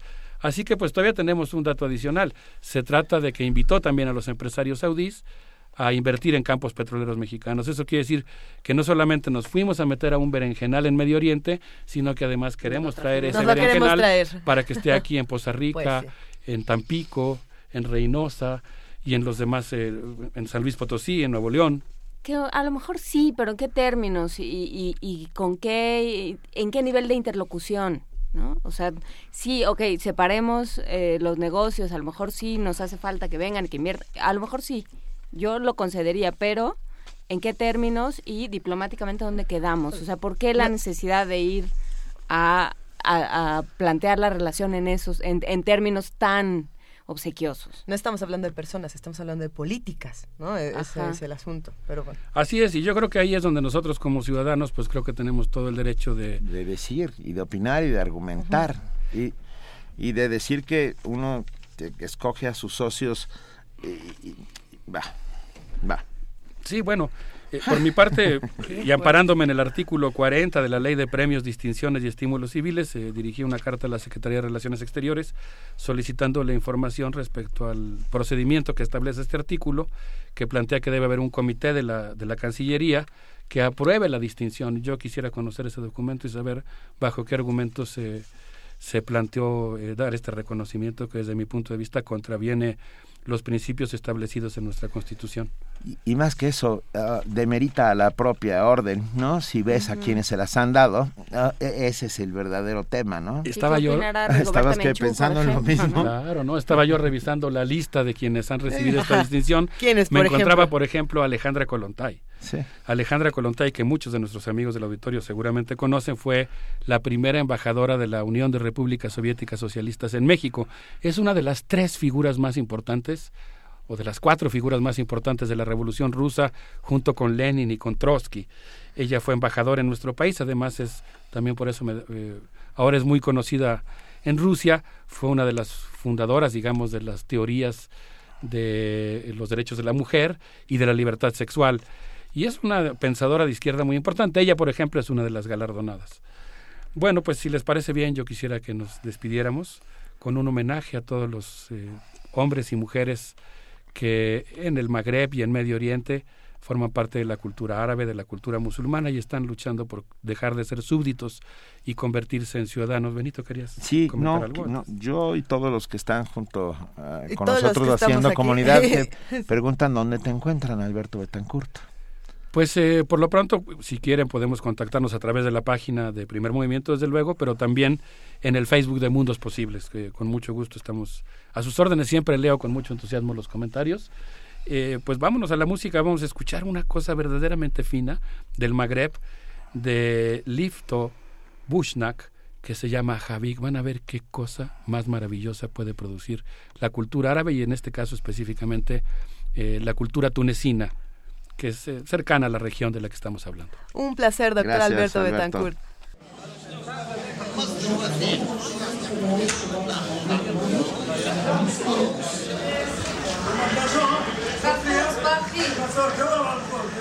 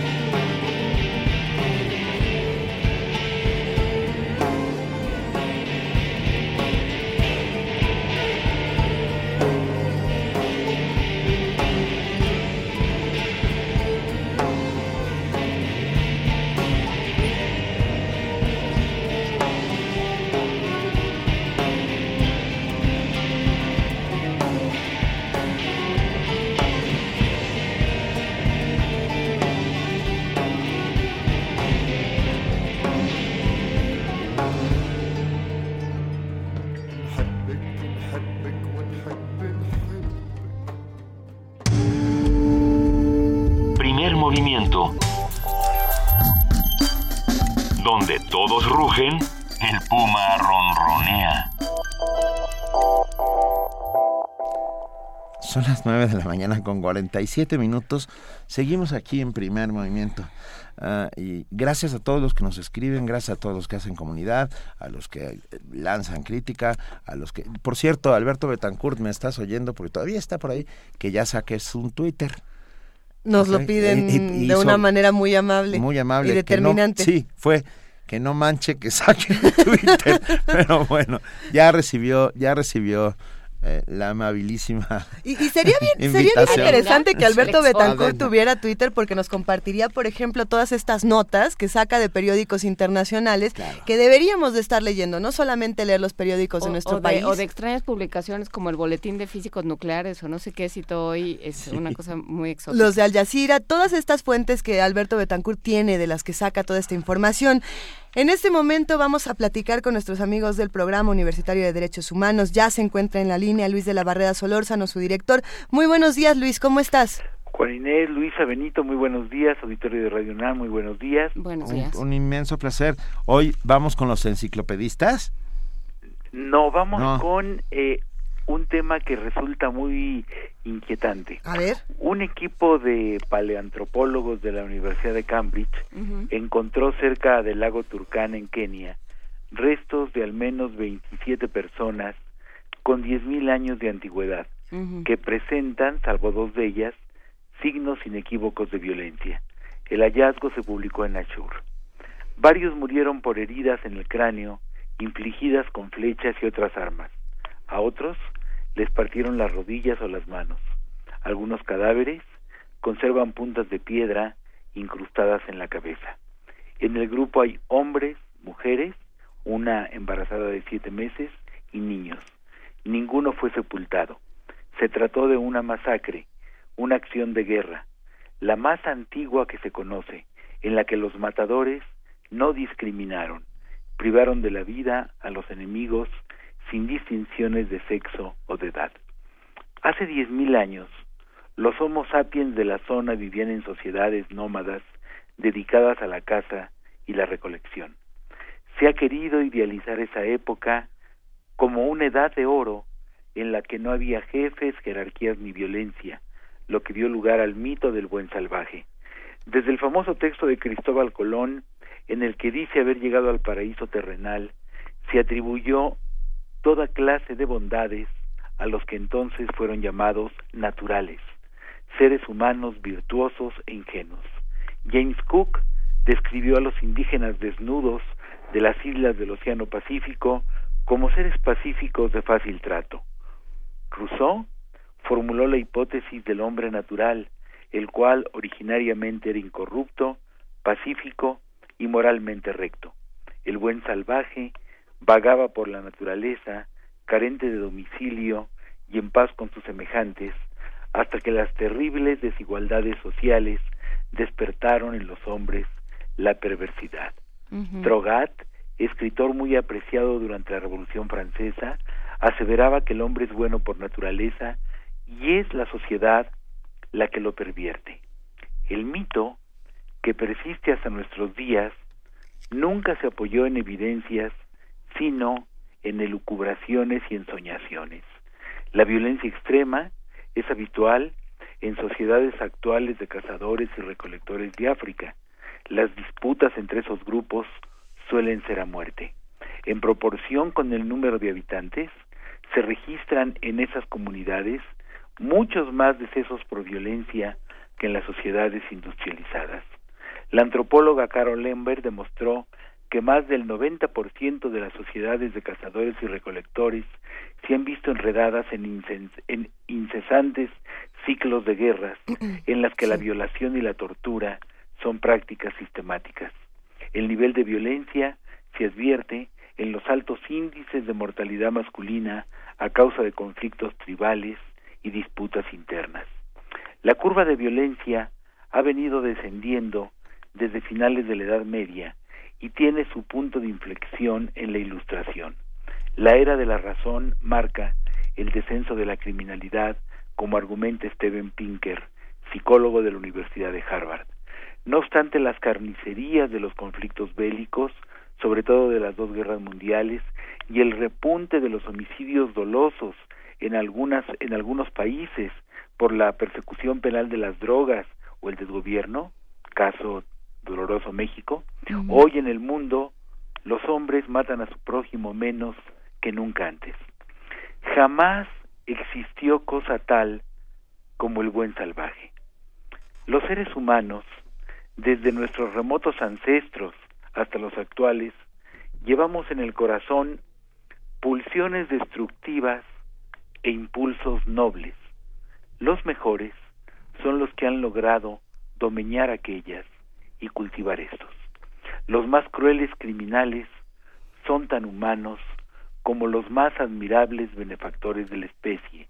El proceso civilizatorio nos ha permitido avanzar espiritualmente, pero no ha acabado con los violentos, los fanáticos, los abusivos. Escribí al final de uno de mis textos juveniles que creía firmemente en el hombre innatamente bondadoso y comunitario, que no requeriría de normas coercitivas, al cual no había llegado su momento, pero podían irse abriendo sus caminos. Hace tiempo dejé de creer en eso. Ahora creo que siempre se requerirán normas que conminen coactivamente con castigos las conductas dañinas. No seremos capaces de instaurar la ciudad de Dios sobre la tierra, pero podemos aspirar a vivir en sociedades en las que cada vez haya menos crímenes, menos abusos, menos injusticia y más solidaridad, más bienestar y mayor seguridad. Muchas gracias. Muchas gracias, Luis de la Muchas gracias. En efecto, los seres humanos no somos ni buenos buenos ni malos malos, ¿no? Somos de todo y, y hay que tenerlo en cuenta. Y finalmente, a pesar de todos los condicionamientos genéticos y sociales, yo sigo creyendo en el albedrío, esa esa facultad que nos permite decidir en un momento dado eh, por qué camino inclinarnos. Y hay hombres que son admirables eh, porque no por, por los beneficios que han hecho a la humanidad y hay hombres que son detestables porque han causado daños terribles. Y decía el gran Camus, Albert Camus, que simplemente el no dañar a otros ya es una gran cosa, el no contribuir a que el mundo eh, sea peor de lo que ya de, de lo que es actualmente. Pues sí. Si no hubo nunca buenos salvajes, tal vez podamos lograr hacer buenos ciudadanos. Eh, muy bien, exactamente, sí. Vale, muchas gracias. Gracias, Luis. Un abrazo. Gracias, Luis, un abrazo. Hasta, luego, abrazos. Primer movimiento. Donde la raza habla.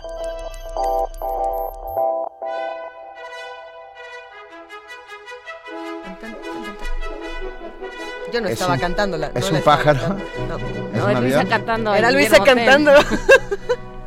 no, es Tamara Quiroz que ya está aquí en la cabina de Radio Nam. Buenos días, Tamara, ¿cómo estás? Hola, muy bien, gracias Luisa, Benito, Juana Inés, muy buen día y muy buen día a todos los que nos están escuchando. ¿Qué va a pasar hoy, Tamara? Cuéntanos. Hoy en Radio UNAM, bueno, primero les invitamos que al terminar el primer movimiento, sintonicen el 860 de AM para escuchar Momento Económico. Ya está al aire, Luisa, y termina a las 11 de la mañana, Ya así está que al todavía, aire, así, así es, todavía alcanzan un poco de, de este programa.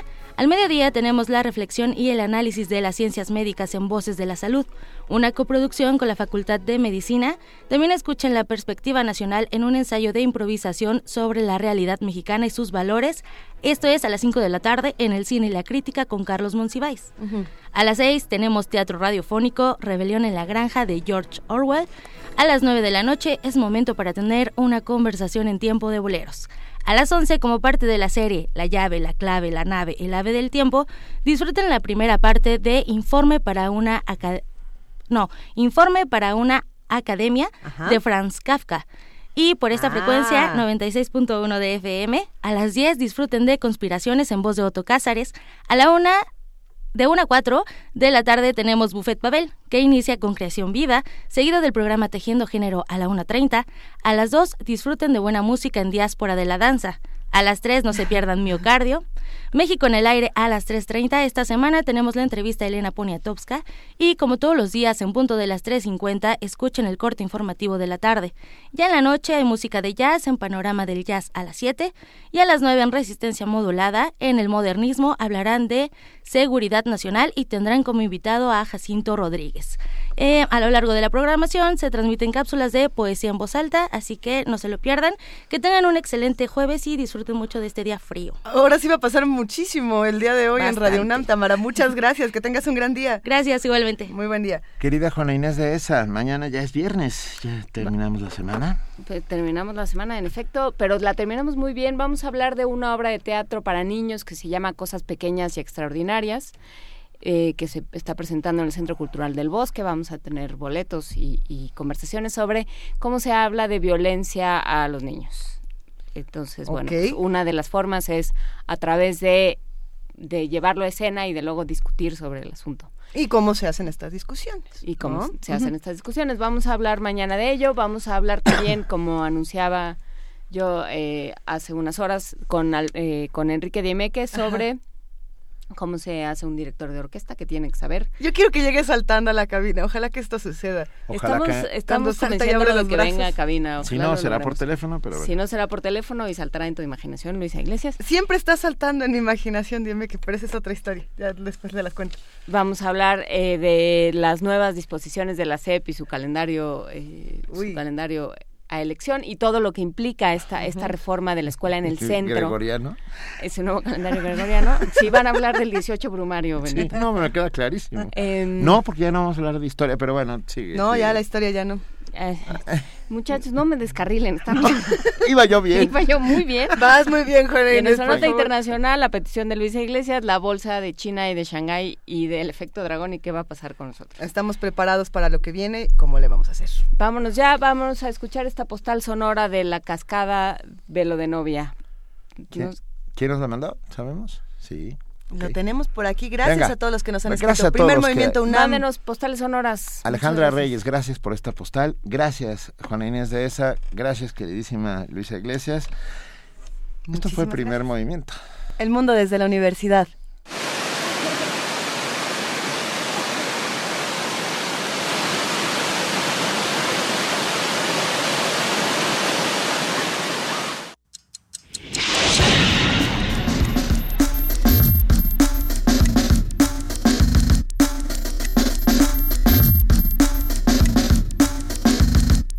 Coordinación de Difusión Cultural de la UNAM y Radio UNAM presentaron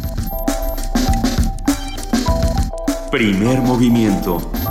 El mundo desde la universidad.